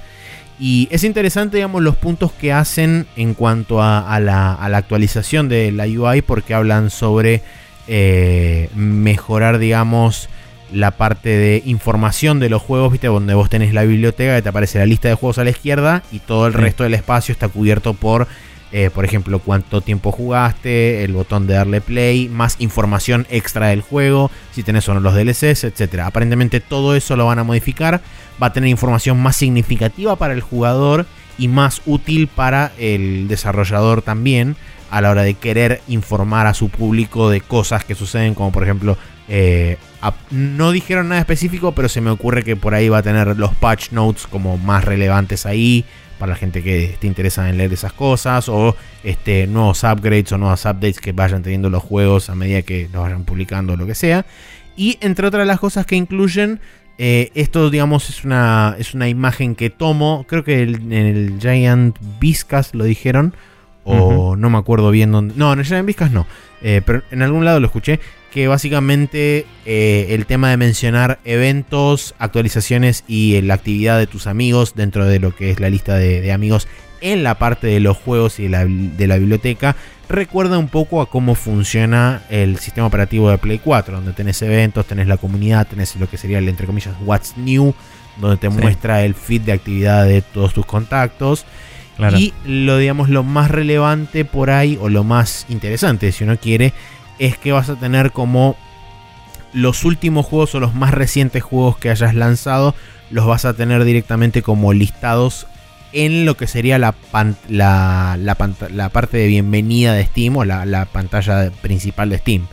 Entonces ni siquiera tendrías que mudarte a la biblioteca o a la parte, digamos, de, de community para poder acceder a, a los juegos que estás jugando en ese momento. Sí, es eh, bastante como el What's Now, el Whatever de PlayStation 4. Por eso. Eh, eh, entonces, habrá que ver en qué momento. No dieron ningún timeline ni nada con respecto a cuándo va a suceder esto, pero el hecho de que estén informando a desarrolladores y gente de la industria sobre esto hace creer que no va a ser dentro de 50 años, sino que va a ser quizás dentro de lo que falta de este año o quizás en los primeros meses del año que viene. Mm. Sí, o sea, mínimo dentro del año fiscal Sí.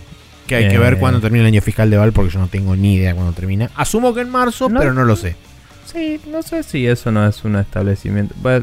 si son una empresa privada, son una empresa privada. Sí, igual, supongo que hacen lo que quieren. No sé. Eh, de cualquier forma, eh, creo que todos los Discoverability updates fueron tipo en octubre, por ahí. los últimos dos años. Y en eso solía haber cambios de UI grandes porque tenían que ver con qué veías cuando entrabas a Steam. Entonces, si tuviera que decir cuándo espero que pase, diría que en esa época. Cuando se vienen las sales de, otoño y todo eso. Eh, bueno, de primavera ya. Em, suele ser cuando hacen esos cambios. Eh, pero bueno.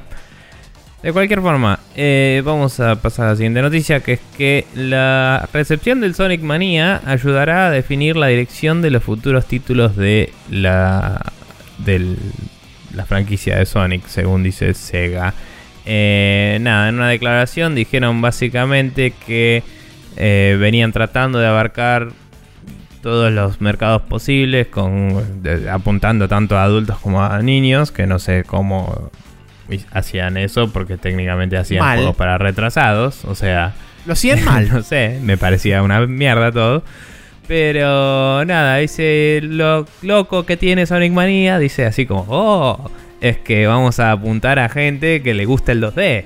Así que vamos a ver cómo le ve y cómo le va y si le va bien, capaz que hacemos más, chicos. Y es como, me estás diciendo que vas a vender un producto y si tiene buenos números vas a tratar de sacar más de ese producto porque ese concepto es muy revolucionario para mí en este momento de mi vida y creo que mi cabeza va a explotar. Sega la concha de tu madre, ¿de qué carajo estás hablando? Sí, sí, es tipo... bueno, no sé. Así que digamos que es medio una no noticia, pero eh, al menos esta vez están tratando Supongo, no sé. Sí, ya digamos partiendo de la base que este juego no se lo dieron a la gente que uno consideraría en el hipotético caso de que supieran qué carajo es lo que están haciendo eh, a la gente más idónea, sino que agarraron y fueron a buscar a gente fanática que se crió básicamente con los juegos de Sonic y que de hecho hizo versiones de estos juegos eh, digamos, de forma medio tercerizada para Sega en otras plataformas, como ser, por ejemplo, la plataforma mobile de donde surgió básicamente la idea para hacer el Sonic Mania.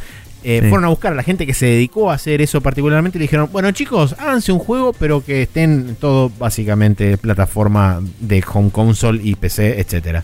Eh, sí. O sea, digamos que la novedad de esto es que sería el primer juego 2D full feature hecho y derecho. Sale a la venta que yo recuerde que no juego mucho Sonic, así que puedo fallar, desde los de Game Boy Advance. Eh, es enteramente posible, sí. Porque genuinamente, ¿qué, hubo desde entonces? Hubo Sonic Generations que tenía 2D y 3D. Y el 2D era 3D de costado. Exacto. Eh, que, eh, o sea, si lo haces bien el 3D de costado no está mal, pero se entiende. Y el Sonic Colors que tenía partes y partes también. Sí, pero era mayormente 3D. Mayormente 3D. Yendo para atrás tenés el... Sonic Heroes, Sonic 2006, este... Sí, pero también, digo, de los que trataron de ser 2D, entre comillas, ninguno era 2D del todo. Excepto por ahí el Sonic 4 que salió en episodios y para mobile y fue tipo super underwhelming para todo el mundo. para consolas también, pero era horrendo y se veía mal. Bueno, pero estaba hecho para mobile, digo. Y entonces es como la entiendo que para Sega sea algo distinto porque es el primero que están haciendo 2D para consolas en mucho, mucho tiempo. pero no entiendo cómo no se dan cuenta de que es lo que todo el mundo le está pidiendo hace 20 años, la concha de su madre. Sí. Y, y, o sea, pu- puedes dar este statement, puedes decir literalmente lo mismo de otra forma más entusiasta, como es como sabemos que hay gente que hace mucho está esperando esto y vamos a hacer lo posible porque sea el mejor juego. No sé, puede ser. es- lo dijeron de la forma más pelotuda posible y me molesta porque es como. ¿Quién te mandó a hablar? ¿Quién Sí, te mandó a sí. decir eso? Sí, no, no. sé. En fin. Pero bueno. Eh, continuando con las noticias, tenemos que Bandai Namco anuncia el lamentable, pero para mí afortunado, retraso del Nino Kuni 2 hasta enero de 2018. ¿Por qué digo afortunado? Porque ya ten- tenemos como 78 millones 700 mil juegos en este año, entonces que algo se mude para el año que viene a todos nos hace bien. Porque quizá tenga una Me chance acuerdo que Marcia jugado. le dio like inmediatamente. Sí. Así que el Nino Kuni 2, 19 de enero de 2018 es la nueva fecha de salida. Por supuesto que enero también va a estar atiborrado de cosas japonesas, porque ya me imagino que el Yakuza 6 también va a salir en enero y va a ser toda una mierda. Y voy a odiar a todo el mundo y, y váyanse todos a cagar. Bien. Por otro lado, tenemos que eh, Nintendo en Japón está eh, discontinuando, o ya discontinuó en realidad, la producción de las New Nintendo 3DS. Estándar. eh, estándar. Eso quiere decir que solo prevalecen las XL, que Correcto. ya son LL, y la New 2DS XL. Eh, Así es. Que no sé cómo se llama ya, supongo que es New 2DS LL. Pero nada, había gente medio entrando en paranoias locas y había gente diciendo igual la 3DS está muerta y cosas así. Pero esto sigue medio el camino que venía sugiriendo yo de la unificación. la unificación de, sí, de, de las placas y la fábrica más como eh, Hay que producir eficiente de, de consolas. Entonces no me sorprendería eventualmente escuchar que hay una New 3DS que se ve como la New 2DS y que ya usan la misma matriz para, para la carcasa también. Aunque no sé si esa parte de la producción afecta o no eh, el resto de los procesos sería otro paso de optimización que podrían hacer tranquilamente. Sí. Eh, porque al final lo, lo que puedes hacer es ofrecer distintos colores o distintos Carcasas. eh, logos encima, impresos o lo que sea. Y ya está, ¿me entendés? Sí, no, no, hay, Eh, no hay mucha vuelta más que eso. Esto es simplemente, como decís vos, un paso más hacia la unificación de tener una única, un único representante de lo que es el handheld 100% puro de Nintendo, que por el momento es la 3DS, en su formato Sí. XL, y, eh, digamos, de la familia 3DS, mejor dicho. Y por otro lado, eh, hay que hacer lugar en la línea de producción para tener más switches para cuando salga el Mario, porque si no nos van a venir a cortar la cabeza. Sí, también. Pero bueno, nada. em, no se alarmen, chicos. Eh, no. O sí, hagan lo que quieran. Sí. Eh, porque nada, la Switch ya está. Así que si dejan de ser la 3DS, cómprense la Switch y listo. Claro, Y a la mierda. Se acaba el problema. Bueno, Y si no, la 3DS tiene un montón de juegos, cómprenla y sean felices. También. Eh, así que nada. Sí. Eh, eh, El otro día escuchaba eh, que Castorcito decía que teniendo una 3DS se compraría una 2DS para jugar pegándole a la vieja. Y, mm, y nada, y la verdad es que fuera de si pirateas o no, lo que sea, eh, me recordó inmediatamente de... Es la mejor DS, básicamente, una New 2DS. O sea, tiene una pantalla hermosa y más grande. Y decía... eh, o sea, jugar juegos de DS ahí está muy zarpado porque no me parece que se vea mal un juego 2D en la pantalla de la 3DS, pero no me sorprendería una mierda que se vea mucho mejor en una pantalla que es 100% 2D porque no tiene que andar lidiando con cosas locas. Entonces, eh, quizás para jugar, por ejemplo, cosas como el Ghost Trick o esas cosas que quiero jugar que son medio viejas, o para jugar los juegos de 3DS sin preocuparse por el 3D, es la mejor opción. Eh, pero bueno, bien. Bien. Eh, una mala para la gente que desarrolla juegos a mediana barra gran escala, porque Autodesk va a dejar de dar soporte para Scaleform, Beast, Human eh, IK y Navigation. Humanica se refiere a Human Inverse Kinematics. Y. Navigation, eh, dado que se va a dedicar aparentemente exclusivamente a vender su motor integral, donde trae todo esto metido adentro, que se llama Stingray.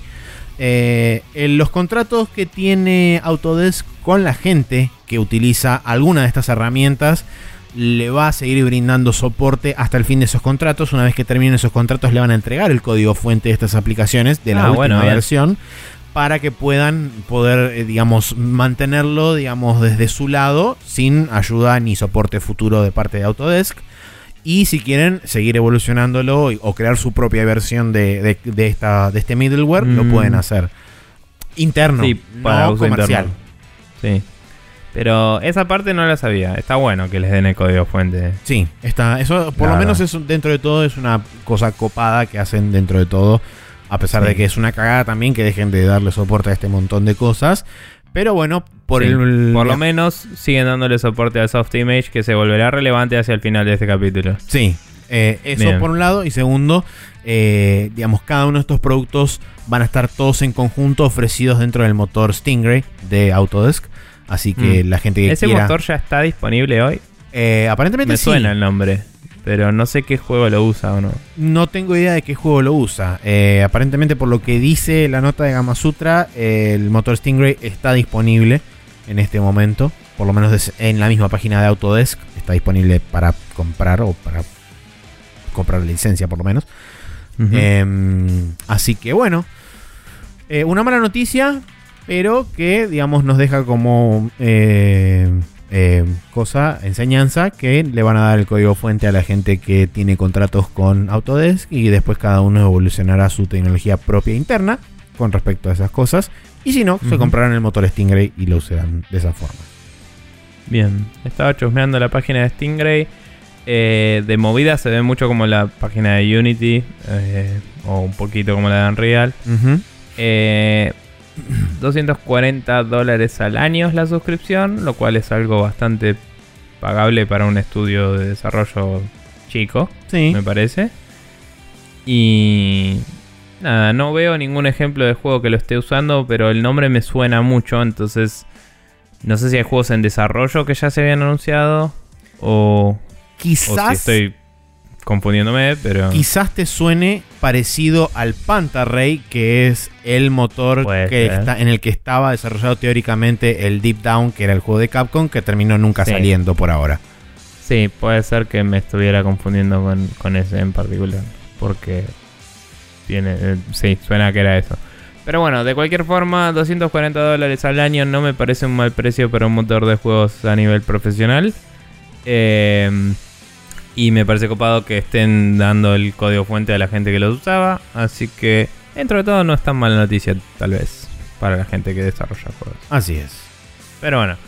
Eh, ¿Qué tenemos después? Eh, Kermdinger Studios eh, anuncia Jump, un servicio que apunta a ser el Netflix de los juegos indies.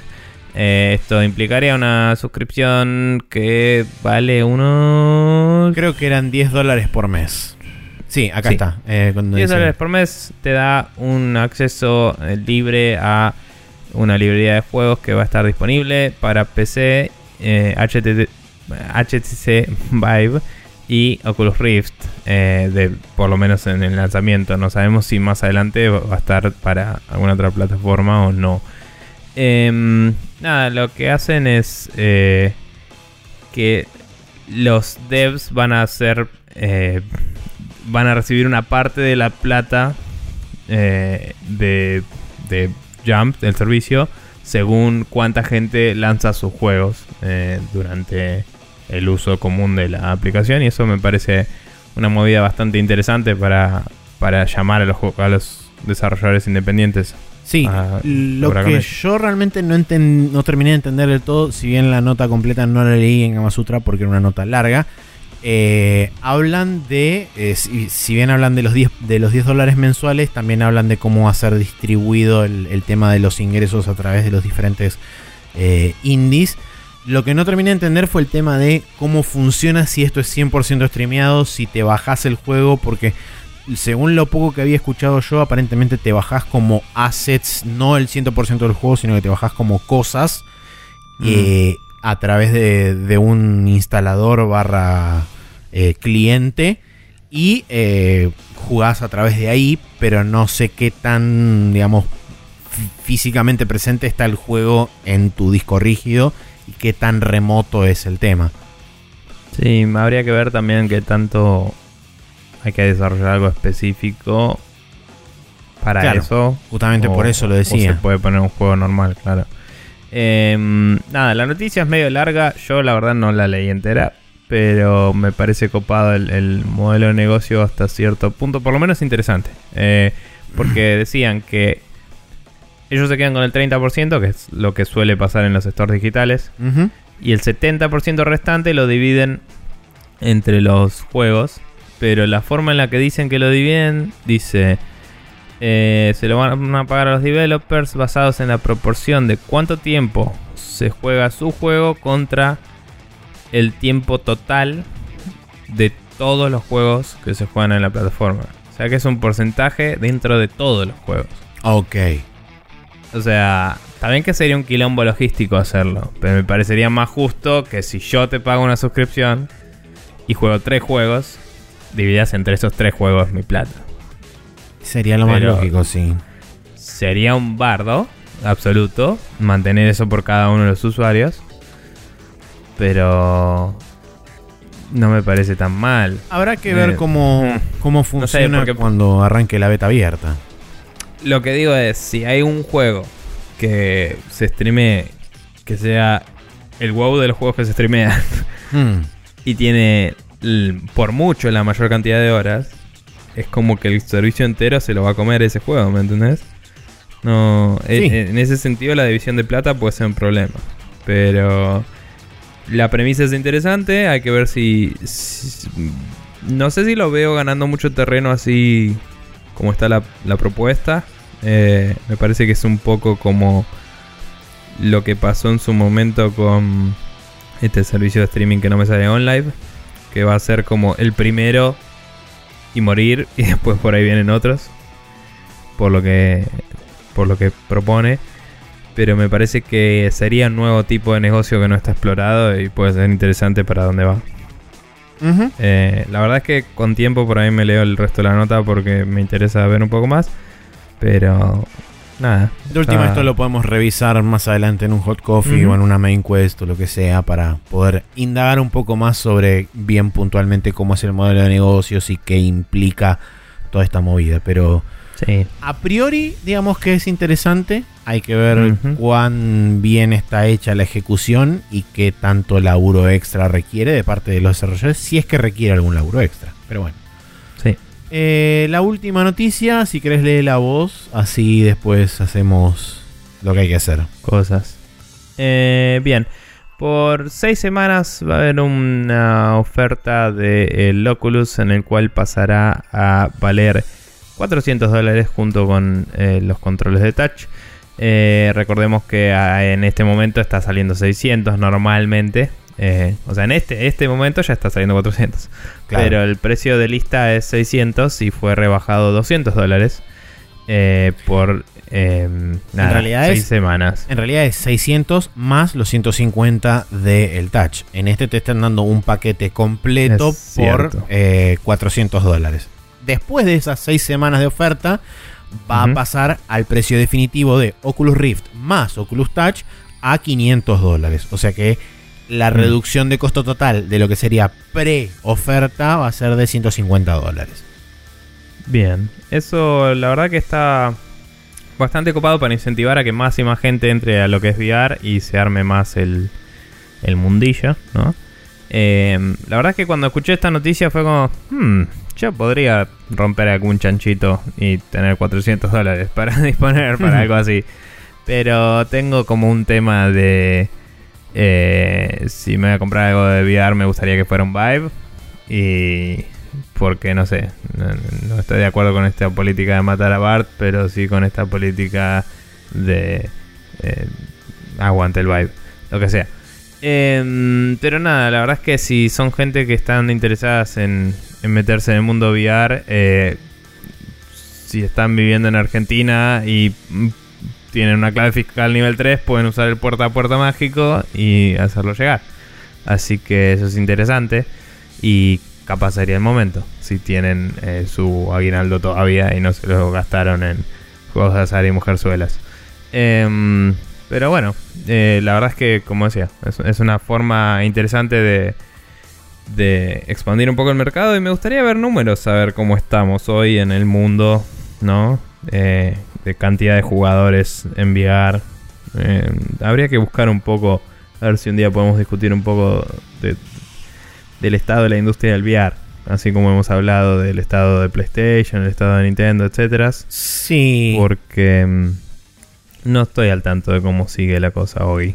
Sí, no, la verdad que yo tampoco estoy bastante desconectado, salvo por la obvia mención que se hace en algún que otro podcast que escuchamos nosotros de habla inglesa, pero que realmente nunca hacen un resumen real, sino que son comentarios por ahí bastante aislados. Pero bueno, para el señor Brian Ezequiel Greco Ribanera, que le encanta cuando digo que si la cámara me acompaña y observamos el horizonte hacia el este, o por qué no al noroeste, aunque es una dirección casi totalmente opuesta a la que acabo de decir, pero no importa, la cámara es un ángulo bastante amplio y cubre el horizonte de forma tal que uno pueda observar aquella figura que se desliza casi como flotando sobre los astros y sobre la nubosidad que hoy nos aqueja sobre nuestra querida ciudad de Buenos Aires. En el caso de no vivir en ella, quizás o no tengan nubosidad, pero tampoco podrían observar lo que les estoy describiendo. Por eso se los estoy describiendo. En todo caso, aquella figura que desciende de los cielos y se deposita frágil y casi diríamos sutilmente sobre el piso es ni más ni menos que el héroe de los niños, el héroe de los adultos, el héroe de nuestros antepasados, porque es una persona que es muy longeva y está desde la incepción misma del Spreadshot verso, no es ni más ni menos que especulado. En esta ocasión tenemos las famosísimas fuentes anónimas y cercanas, en este caso a la cadena Bloomberg, que aparentemente estarían hablando de que Oculus prepararía una versión wireless y más económica del Rift que se vendería a 200 dólares, haciéndole la competencia, vamos a decir, de forma casi directa a Gear VR, Daydream y demás eh, dispositivos móviles. No sé el headset de Microsoft tercerizado a través de Dell y demás compañías cuál era el precio puntual que estaba teniendo porque ese habían dicho que también iba a ser. No me acuerdo si era totalmente wireless. Sí, me acuerdo que tenía traqueo inside out, que era una de las cosas así como re locas. ¿El de Microsoft tenía. Inside Out? El de Microsoft era Inside Out, de hecho era uno de los puntos de venta así resarpados. Em, pero no no recuerdo el price point puntual de esos headsets. No así sé si que. está anunciado. Creo que habían dicho un, un window, digamos. Ok, bueno, entonces eh, nada, habría que ver si ese window está por arriba o por debajo de los 200 dólares. Se me Mm. ocurriría que por ahí está más o menos en el ballpark de los 200 barra 300 dólares. Sí, Capaz por ahí un cachito más arriba. Pero bueno. debe estar más arriba.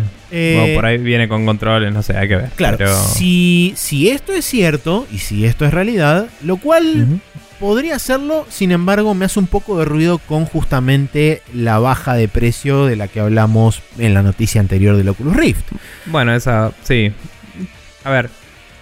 Eh, a mí me hace hacer como dos tiers, digamos, tener un, un- un- un aparato más, entre comillas, premium y algo un poco más de entry level o algo más económico para que las masas aprovechen y no necesariamente esté atado puntualmente a experiencias de gaming, sino por ahí más de interacción social y esa movida. Y el Mm. producto elite o premium, que sería el Rift con los touch, esté dedicado más a experiencias tipo gaming. Mira, o sea, me, hace un poco de ruido el precio para algo que es Inside Out, que es una tecnología más nueva todavía que la otra, porque la gracia del Rift y del Vive y todo eso es que usan tecnología que ya existía hace rato, bien. Eh, el tracking Inside Out hasta ese momento había sido bastante imposible, entonces no sé qué clase de eh, Rosetta Stone descubrieron los chabones que entendieron el lenguaje de la tridimensionalidad de adentro para afuera y, y como que de golpe lo pueden producir así.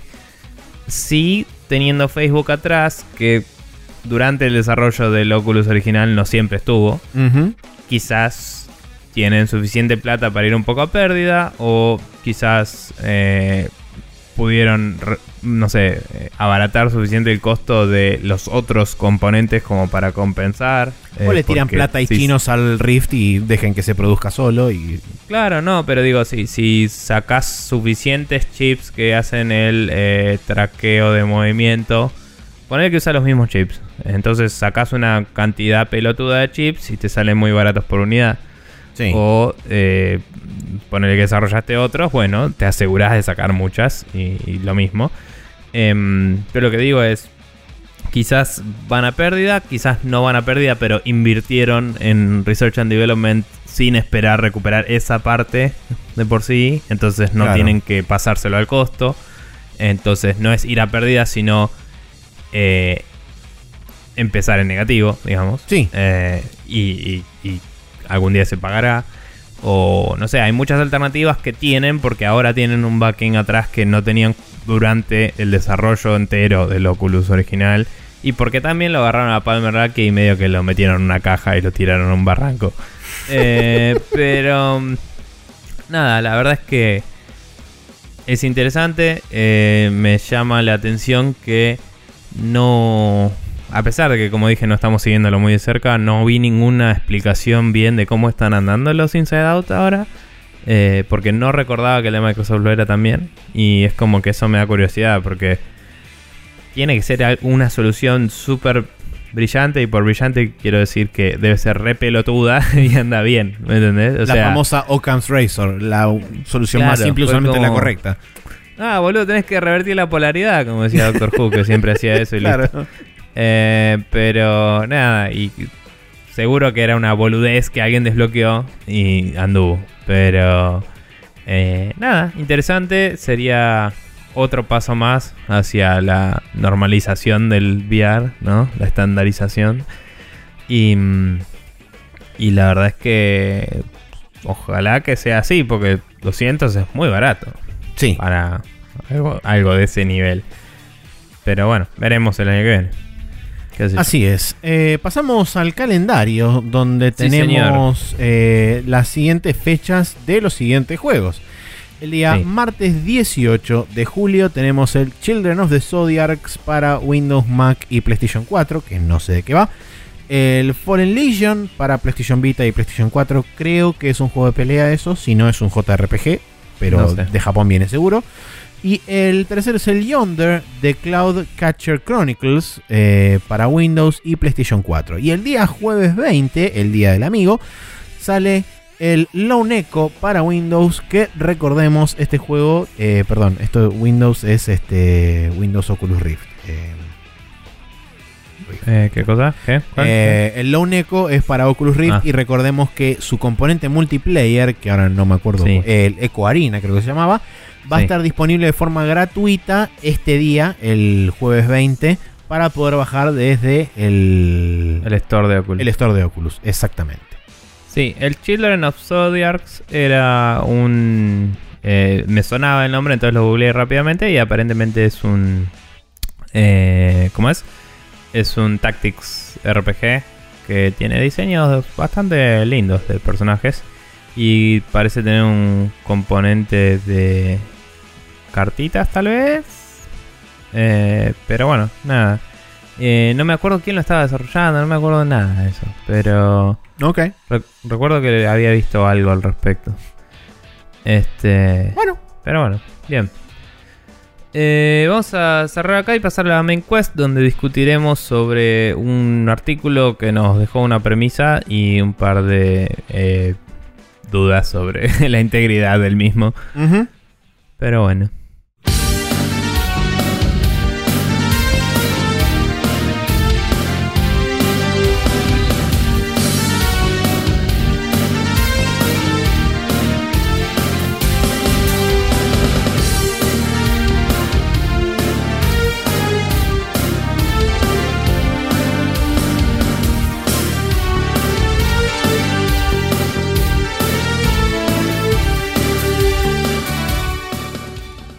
Y acá en la main quest, como decía, vamos a hablar de un artículo que es de bg247.com, en el cual se habla un poco de, según el título mismo te, revela, eh, que con la muerte de los Season Passes y los, dólares, los eh, DLCs de como 15 dólares, em, realmente terminamos en una situación peor, postula este artículo.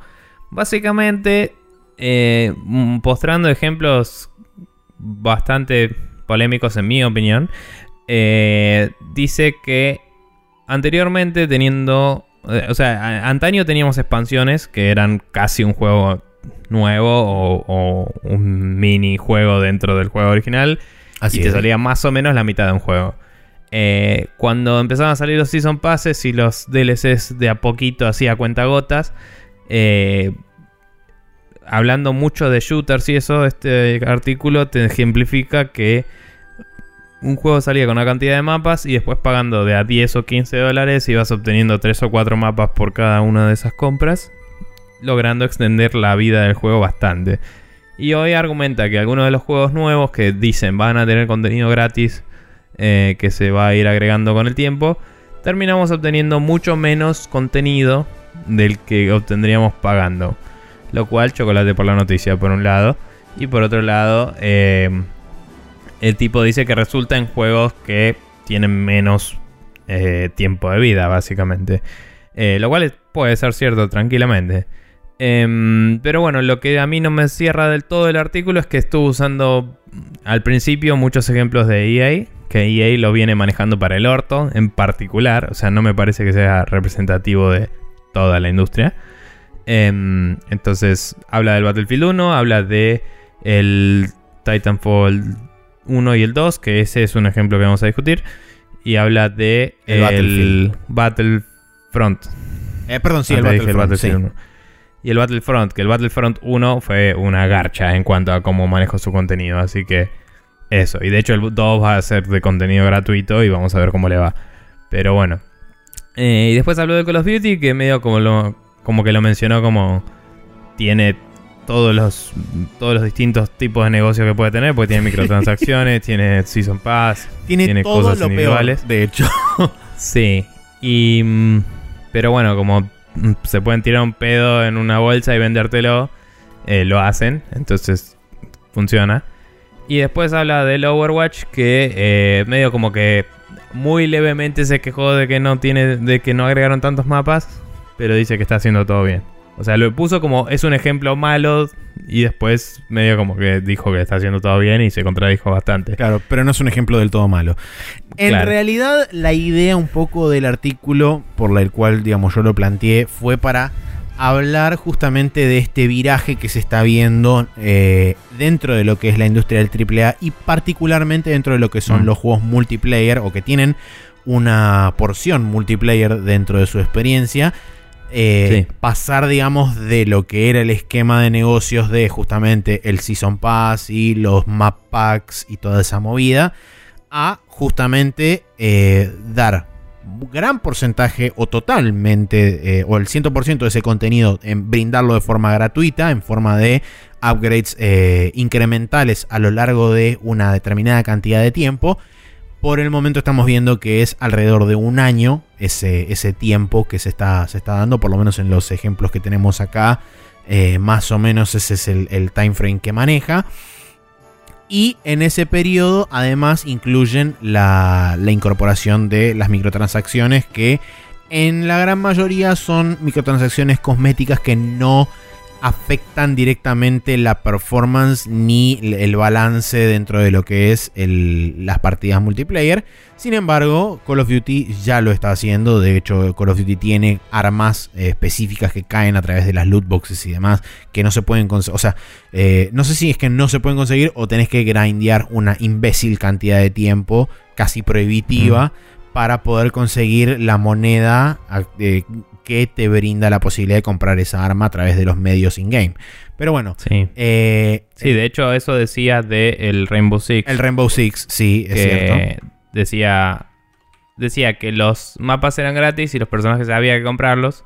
Pero después decía, en realidad los puedes comprar in-game, pero hay que grandear como un hijo de puta. Entonces es como, bueno, te estás contradiciendo de nuevo. Pero la parte de los mapas es... O sea, todo esto de lo, el contenido viene gratis se propone porque Si no se segmenta la player base y terminas con no encuentro servidor porque yo no tengo este mapa y este sí y aquel no. Y es un quilombo todo. Sí, bajo, Eh. la, bajo la excusa, si uno lo quiere poner de esa forma, bajo la excusa de la unificación y la no segmentación de la, del player base, están utilizando un esquema que viene, digamos, de lo que es la industria de los juegos mobile, eh, aplicada un poco a puntualmente la sección multiplayer de... En este caso se centró, el artículo está centrado prácticamente, eh, de hecho está centrado totalmente en shooters, pero ya existen algunos ejemplos de eh, otros géneros, puntualmente género de fighting games con Injustice 2. eh, dado que, por ejemplo, la iteración anterior, que si bien no es directa, pero Mortal Kombat X todavía tenía eh, character packs, te ofrecía, digamos, no eran mapas, pero digamos, los, entre comillas, mapas de un juego de pelea son los personajes extra que fueron agregando.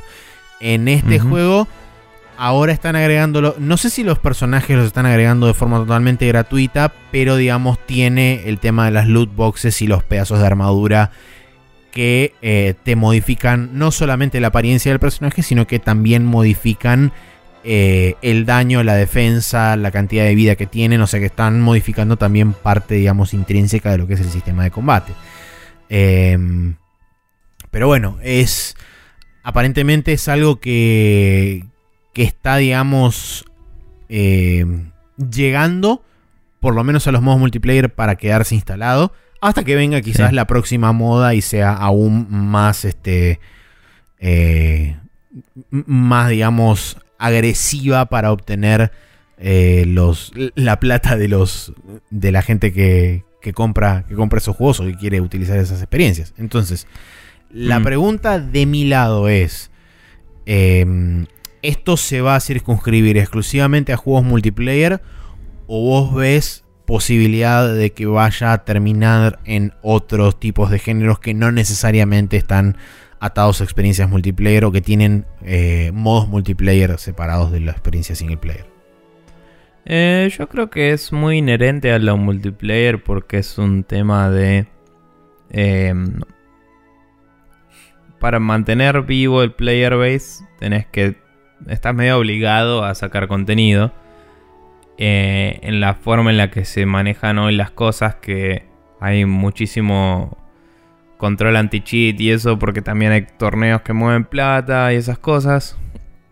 Eh, porque antes quizás era mucho más contenido de la comunidad, ¿no? En la época del Counter 1.5, en el Quake, eh, te bajabas mapas y tenías para lo que quieras, porque la gente lo hacía. Pero por ahí también el juego era tan modificable que podía terminar en un montón de fruta y, y trampas. Eh, pero bueno, la realidad es que eh, sí, en un juego single player todavía tiene sentido si querés hacer eh, lo que es el Season Pass o hacer directamente una expansión y dejar de ponerle nombres pelotudos a las cosas. Em, pero en el multiplayer lo que tenés es esto de de alguna forma vas a tener que sacar más contenido y mantener el desarrollo costeable, que hoy es mucha la plata que necesitas para producir un juego. Em, o un cacho de él, digamos. Entonces, eh, está toda esta situación de, bueno, le pongo cajitas, le pongo sombreritos, le pongo etcétera. La realidad es que el uso de artículos eh, visuales únicamente que no afectan al gameplay no me parece mal. Eh, me parece que está bastante bien. Me parece mejor cuando también los puedes obtener in-game. Pero, pero digamos, es medio nefasto cuando los ítems que son más copados, entre comillas, tienen eh, un drop rate casi nulo. O, o cuando se maneja demasiado a mano, todo es medio Sí. turbio a veces. Eh, o cuando hay una cosa que es de acceso limitado y después vuelve, pero solo si pagas. O cosas así. Es medio raro. Eh, Steam me parece que fue el que más experimentó con todo eso y hoy lo hace bastante bien. Eh, dejó de hacer todo lo, la- lo de venderte la llave porque se volvió una economía medio nefasta también. Mm. Eh, y como que hay, hay mucho lugar para mierda en eso. pero también hay lugar para hacer un negocio que te sustenta el juego y el juego se puede mantener relevante en el tiempo. El Overwatch usa estos drops de cosas estéticas em, y con eso solo la junta con pala. Pero el truco no es una cosa super mágica ni nada, es tipo tener artistas zarpados haciendo cosas que son interesantes. También. Y venderlo. Eh, y tener una pelotuda cantidad de plata para poder sacar contenido todo el tiempo también ayuda, ¿no? O sea, ellos lo producen y después se paga. Eh, no es. Bueno, en realidad hoy ya se debe pagar de antemano, pero digo, en el momento que salió el juego, eh, todo el contenido que iban agregando era básicamente una inversión de su parte hasta que estuvieran seguros de que se iba a costear. Eh, no, no es fácil para cualquier estudio eso. De cualquier forma, me parece que hay una, un cierto valor en hacer temporadas de contenido de una u otra forma. De última, decir, todos los años sale un Call of Duty. ¿Por qué no sacas un Call of Duty solo multiplayer y después vendes el año 2 de Call of Duty multiplayer y el 3? Y, y nada, y es como... Sí, igual... O sea se lo vendes más barato al que ya lo tiene, pero si lo compras el nuevo te incluye el anterior y no segmentas la player base al pedo. Un medio como hace el Elite Dangerous, que el Elite Dangerous. Ese es un problema distinto que también es medio hincha pelotas, porque si sos early adopter te comes todos los precios. O sea, vas a tener que pagar todo, siempre. Pero. Perdón. No mueras. A lo mismo que hacía el Destiny. De. Nada. Eh, entraste en el año 2, bueno, acá tenés un paquete que te trae todo. Y ahí está. Y sale un juego, no sale 70 juegos. Sí. El que lo compró primero termina pagando un juego y medio a veces. Y eso es un garrón. Porque después del tercer año va a pagar otro medio juego y de golpe pagó dos juegos. No está bueno. Pero él también lo jugó más tiempo. Entonces es como. Debatible, no sé. Sí, yo igual no, o sea, no, no me centro tanto en lo que es eh, el, la mutación, si querés, de muchos juegos a el formato juegos como servicio o games as a service, porque en varios casos también se está viendo un poco eso. De hecho, Ubisoft es uno de los partidarios a intentar querer hacer eso con, por lo menos, sus experiencias mayormente multiplayer, como Rainbow Six Siege, como eh, The Division, un poco. Creo que se dio cuenta cuando hicieron el anuncio haciendo en paso que solo iban a sacar franquicias y todo el mundo le dijo son unos pelotudos. Eh, creo que se dieron cuenta de que la gente se quema de las franquicias. Porque justo cuando anunciaron eso ya nadie quería jugar Assassin's Creed nunca más en su vida, básicamente. Sí. y, y después sacar, el primero que sacaron así fue el Watch Dogs y fue un fracaso total y fue como... Ah, y nada. Sí, sí, sí, sí, eh, totalmente. Pero bueno, eh, a lo que... Una, una de las cosas puntuales que quería remarcar del artículo, específicamente por un tema de eh, que el chabón remarca, y en eso por ahí sí le doy un poco la derecha, es el tema de cantidad de contenido y eh, tiempo, o, mejor dicho, eh, lapso de tiempo de ese contenido con respecto de un sistema a otro. en el caso de Titanfall, que es un juego que el primer, la primera iteración tuvo el sistema, digamos, entre comillas, clásico de tener eh, Season Pass y los Map Packs. Tuvo tres Map Packs de tres mapas cada uno a 10 dólares cada, cada paquete. Y si no, ofrecía un Season Pass de 25 dólares. El resultado final fue que tres meses después del lanzamiento del primer Titanfall había nueve mapas extras para poder eh, jugar. En realidad dijo, decía, es una corrección pelotuda, pero decía que en el segundo mes salió el primer mapa y durante tres meses salieron nueve mapas desde ese. Ah, bueno, ok. Pero sí, en el primer, antes del primer medio año del juego ya tenías nueve mapas más. Exactamente. Y eh, eso contrapuesto con el Titanfall 2, donde eh, ya van más de ocho meses después del lanzamiento. Las cosas en definitiva que obtuvo gratis fueron cuatro mapas, de los cuales tres son remakes de los mapas del 1, una nueva arma, o sea, un nuevo tipo de arma, un nuevo titán, un modo multiplayer y aparte de eso, un número no especificado de ítems cosméticos exclusivamente adquiribles a través de, microtransacciones con dinero real. Mm. Sí, la verdad es que... Mm, Entonces, Eh, en un volumen bruto de cantidad de contenido, realmente de una forma, eh, digamos, de, digamos, de un modelo de negocios al otro, Sí, sí o o, sea, sí, teniendo plata estás- asegurada, vas al accionista y le decís, quiero hacer esto y venderlo tanto, y te va a decir sí. sí, por supuesto. Y si vas y le decís, quiero hacer esto y que se pague con estas cosas que no sé si puedo vender o no, eh, es más difícil. Eh, o sea, tenemos ventas proyectadas de tanto, bla, bla, bla, y con esa plata queremos agarrar un cacho e invertirlo en más contenido para el juego, para que la gente siga, para que siga gastando plata. Es como, eh, si ya tenés las ventas proyectadas, yo ya tengo mi plata, no me interesa. Entonces, viéndolo desde un punto de vista del inversor y la plata y todo eso, follow the money, como dicen. Sí, tiene, Eh, tiene más sentido que uno, el modelo de negocio del Season Pass, Uno es plata segura y el otro no. genere más Sí, contenido que el otro. Obvio, sí, sí, más vale. Claro. Entonces, eso siempre va a pasar. Eh, estoy de acuerdo con esa premisa, si querés. Sí creo que hay juegos que lo encaran bien y juegos que lo encaran para el ojete. Y por eso Seguro. critico los ejemplos que eh, usa. Porque, como vos dijiste, se enfoca 100% en shooters. Em, que es como... Es un sampling de lo que hay en la industria. Y quizás son de los shooters más populares que hay. Pero... eh, como que analiza todos los casos negativos y después no analiza el caso positivo que sería el Overwatch. Solo lo menciona por Sí, arriba. es un y- pie de página nada más. y, y lo dice como diciendo, solo, solo tuvo tres mapas más, pero está bien. Y es como, es- bueno, ¿por qué está bien ese y no los demás? ¿Y, y qué onda? Em, pero, nada, es como que, como digo, hay juegos que lo encaran mejor que otros. Hay géneros que se prestan más a ciertas cosas que otras. Eh, los juegos de estrategia, tanto por turnos como RTS, están en general recibiendo expansiones eh, en lo que es PC. Tenés, ya tiene unos años, pero el, el, Planetary Annihilation eh, tiene la expansión de los titanes, esa que tiene como robots y boludeces. Ujú. Eh, que es ese juego que nunca jugué todavía, pero lo tengo porque quiero tirar una luna contra un planeta y se puede. Y aguante todo, why not? Eh, y después el. El XCOM, el nuevo XCOM. XCOM, el XCOM 2, ambos Sí. tienen expansiones. Después el. Los Civilization. Los Civilization expansiones varias desde el 4 en adelante. Eh, los Total War.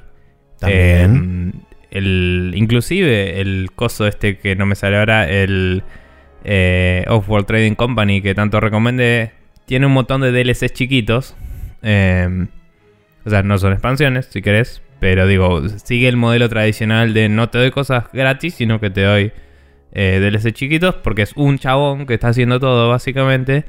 Eh, tiene un artista y eso, pero digo, es un developer principal y tiene que costear su- sus cosas y el juego lo mantiene sí. le mantiene agregando contenido. Después tenés, por la ejemplo. verdad es que tiene zarpada rejugabilidad, pero llega un momento que ya aprendiste todos los sistemas y hay un interés tuyo en comprar más sistemas para aprender Sí. en el juego. Después tenés casos Eh. híbridos, como por ejemplo el de Paradox con el juego que es SimCity, pero no, que no me sale el nombre. El, sí, el City Skylines. Eh, exactamente, el City Skylines, que vos tenías eh, un porcentaje de upgrades gratuitos y después tenías una tanta cantidad de Mm. expansiones pagas. Donde... Sí, algunas cosas que pusieron las expansiones las pusieron gratis en el juego, como el ciclo de día-noche y eso. Exactamente. Eh, que por ahí no influyen en el gameplay, pero es como se ve hermoso, vamos a ponerlo porque aguante. Eh, y esas cosas. Pero sí Em, coincido que, por ejemplo, hay géneros que son por ahí más propensos. Sobre todo creo que eh, lo que me da la impresión de que la industria tiende a hacer es que la gran mayoría de los juegos que tienen componente multiplayer o que son eh, únicamente juegos multiplayer van a, eh, van a tender a ir hacia este modelo de negocios de las microtransacciones y las loot boxes y la cosa estética y demás dentro de esos juegos porque es como aunque no lo quiera reconocer es como un modelo que es más Se fácilmente se aplicable. Claro, no solamente se Sí. sostiene, sino que además es más fácilmente aplicable justamente por el hecho de la necesaria longevidad que pretenden que tengan estos juegos, porque si no son juegos que o sea, viven y mueren por su comunidad. Y si la comunidad no está ahí y no juega, ese contenido no va a aparecer. Por ende, no Mm. se gasta plata. Y es como un círculo vicioso. Bueno, pero la longevidad es una discusión particular, aparte, diría, porque es como. Un Call of Duty tiene que durar un año. Sí. Punto. Y le meten un montón de cosas, la verdad, para un año. Eh, todas pagas, pero un montón. Y. Y pero por y nada, ejemplo. y van y, y explotan a la gente a pleno. Y es como, bueno, ok, al año se, se termina casi. O sea, se puede seguir jugando y todo lo que quieras, pero es como ya no va a salir más contenido. Perfecto. Es un modelo que les funciona. Después, el Overwatch, eh, que decíamos que eh, el chabón no especifica una mierda por qué, pero la verdad es que hace bien las cosas.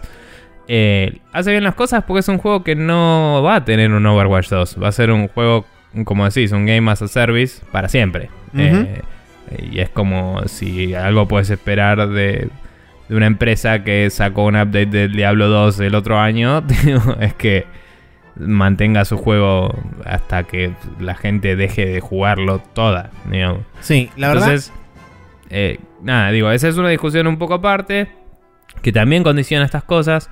De hecho, lo que decía antes, que, no sé, el género de estrategia se presta a un modelo más tradicional.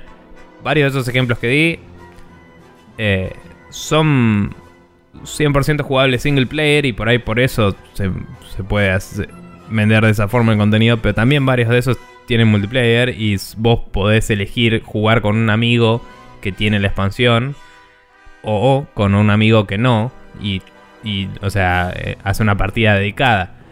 Eso también es otra cosa. Si no hay partidas dedicadas, eh, es más difícil porque desde que, desde que se volvió una, una especie de costumbre que no haya dedicated service en, en el multiplayer, ahí es donde se empezó a dividir la player base más jodido. Porque antes vos elegías y listo.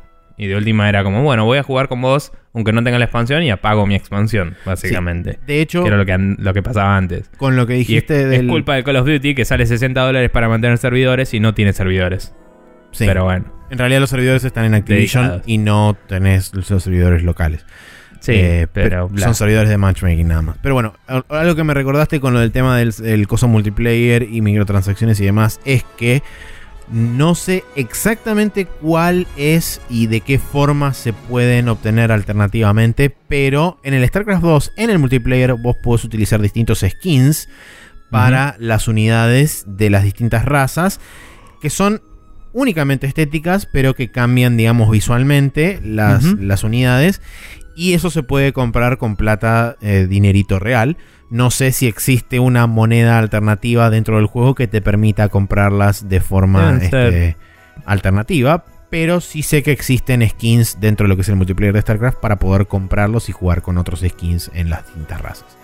No, no lo abro hace mil trillones de años, pero imagino que si lo implementaron, lo implementaron en como loot boxes eh, que te salen cada tantas partidas o algo así, porque es el modelo más normal así sacado del Dota, digamos. Claro, y bueno, Eh. a eso también era, era, era al, otro, al otro que quería apuntar, el tema Dota LOL barra, digamos, MOBAs y ese tipo de juegos que son Mm. exclusivamente multiplayers. No sé cuál es el manejo, pero creo que también están medio como pseudo basados en este tema de las loot boxes, que únicamente Sí. cambian la Mm. estética de los personajes. En el LOL hay ítems que te cambian los stats, pero te los cambian en un porcentaje en general menor a 1%. Ujú. Lo cual hace que eh, si acumulas ítems ves la diferencia. Pero tam- tampoco sé si tenés un límite de cuántos ítems del mismo tipo puedes tener y eso. Pero ponele que puedes tener una cantidad de ítems del mismo tipo que te sube 2% el ataque. También significa que no tenés ningún ítem que te suba la velocidad o lo que sea. Entonces se balancea solo. Claro. Porque con que uno sea un poquito más rápido que vos ya te la dio. Entonces es como un placebo, digamos, Mm. para la gente que juega LOL. Claro. Y en el Dota es solo estético. Y lo empezaron a llevar a niveles medio ridículos, barra copadísimos. De. El Dota es un solo mapa, pero hace un par de años directamente es como. Puedes esquinear el mapa entero. puedes. O sea, lo primero que hicieron fue poder jugar en las cuatro estaciones del año. Entonces cambia el mapa, tiene nieve o no, boludeces y tipo. Huevadas al punto de pisas la nieve y vas dejando las huellitas. Y, en otoño pateas las hojitas, boludeces, ¿no? Eh, distintos, hay distintos animales, distintas cosas.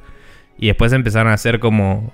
Creo que hay mapas temáticos según qué equipo ganó el International el año anterior también. Como que hay banderas de los equipos ganadores y cosas así. Ok. Eh, entonces, Como que el Dota empezó a hacer eso, esquinear todo. Y, mm, y tener las típicos towns y boludeces, puedes también Y poner. platita.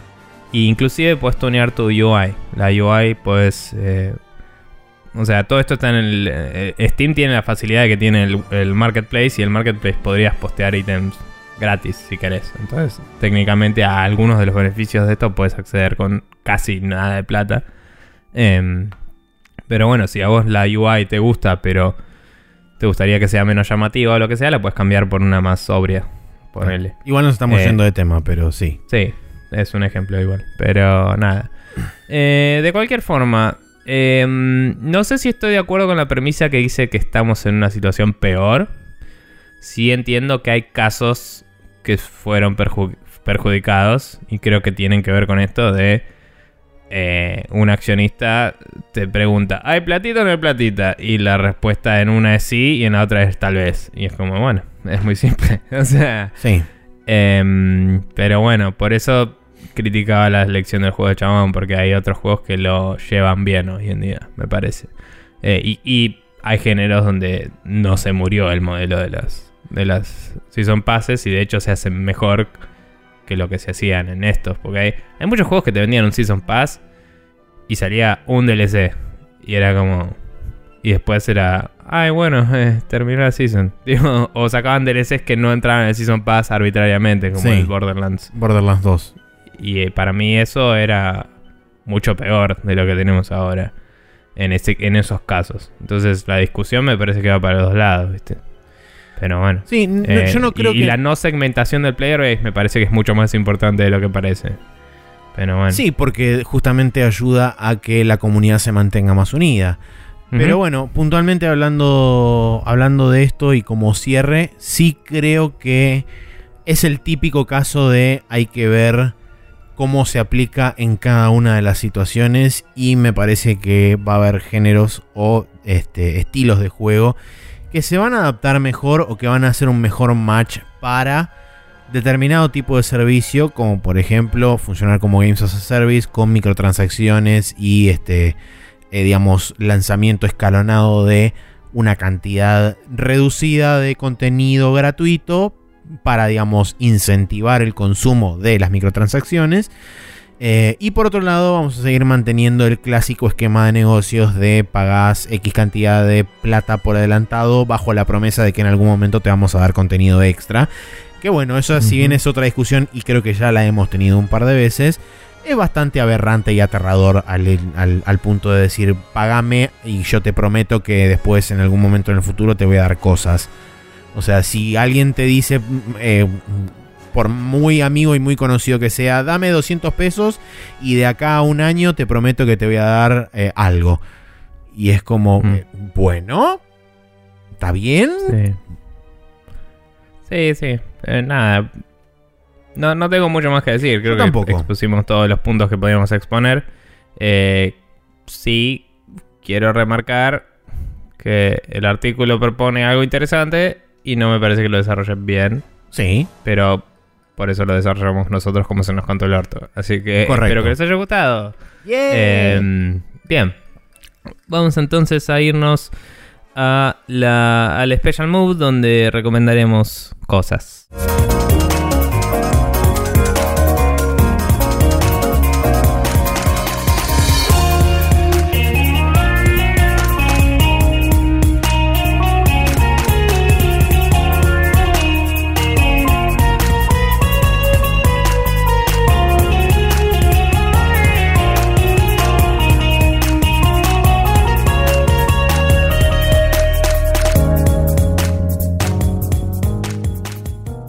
Y acá en Special Move se vuelve relevante el comentario que hice sobre Soft Image, que es un programa de Autodesk, que se usó para hacer los personajes del Guilty Gear Exorata.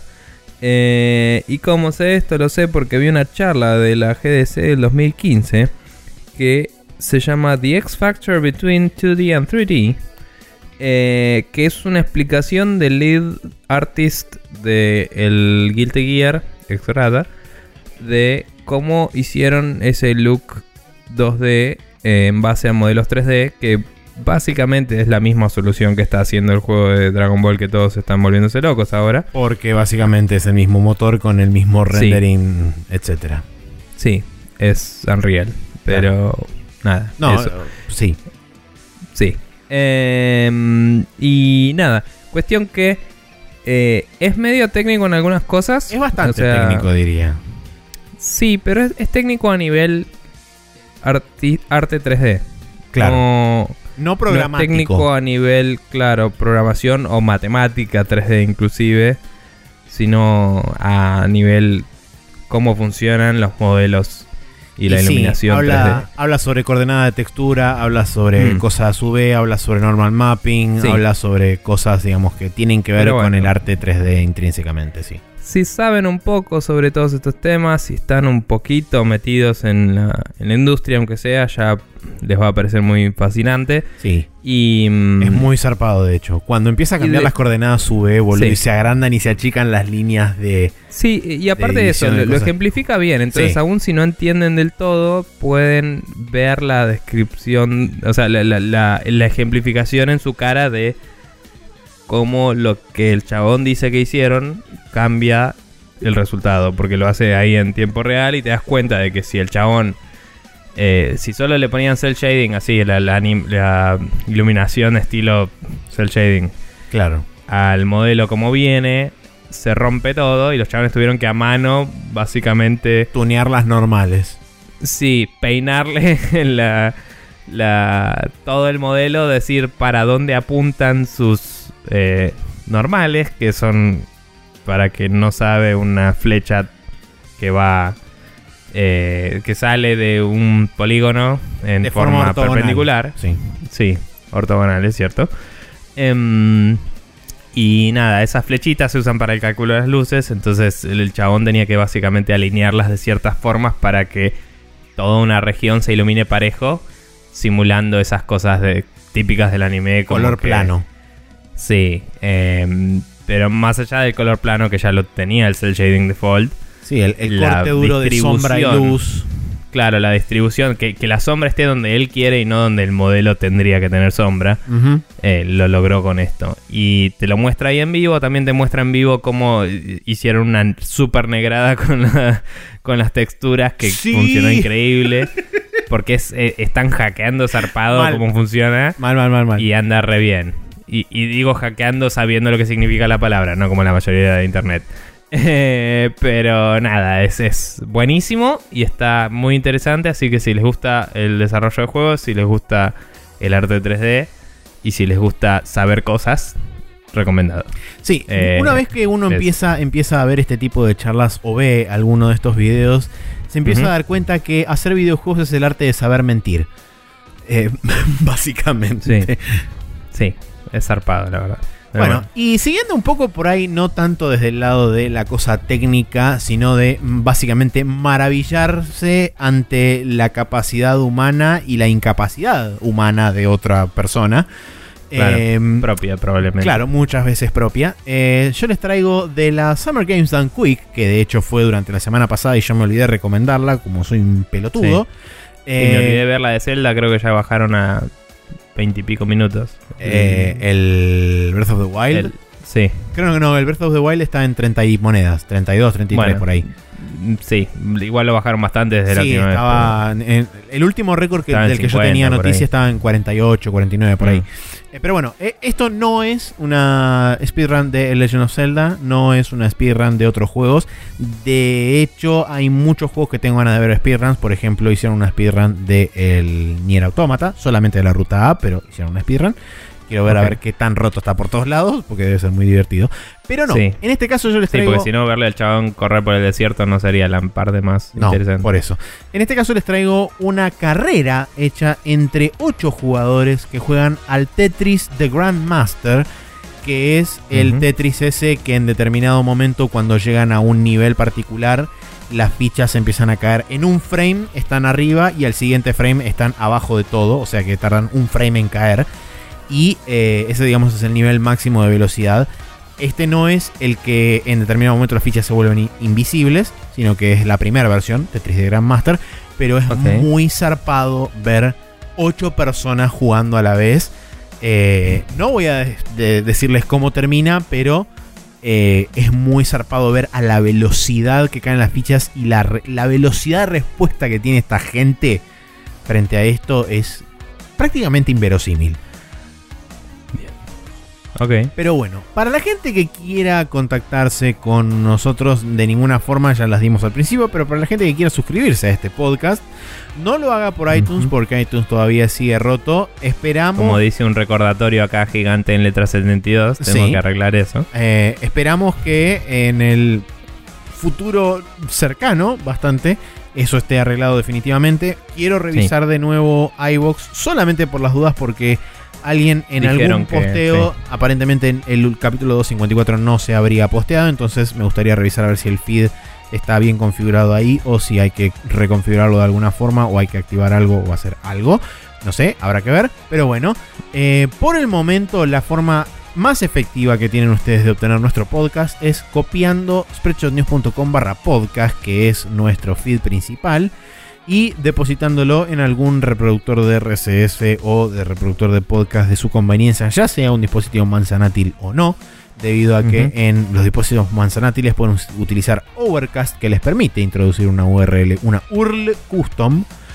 Sí, Em, o cualquier gestor que les guste. pero- o cualquier gestor sí. que les guste, pero el Overcast es uno que yo particularmente recomiendo porque anda muy bien.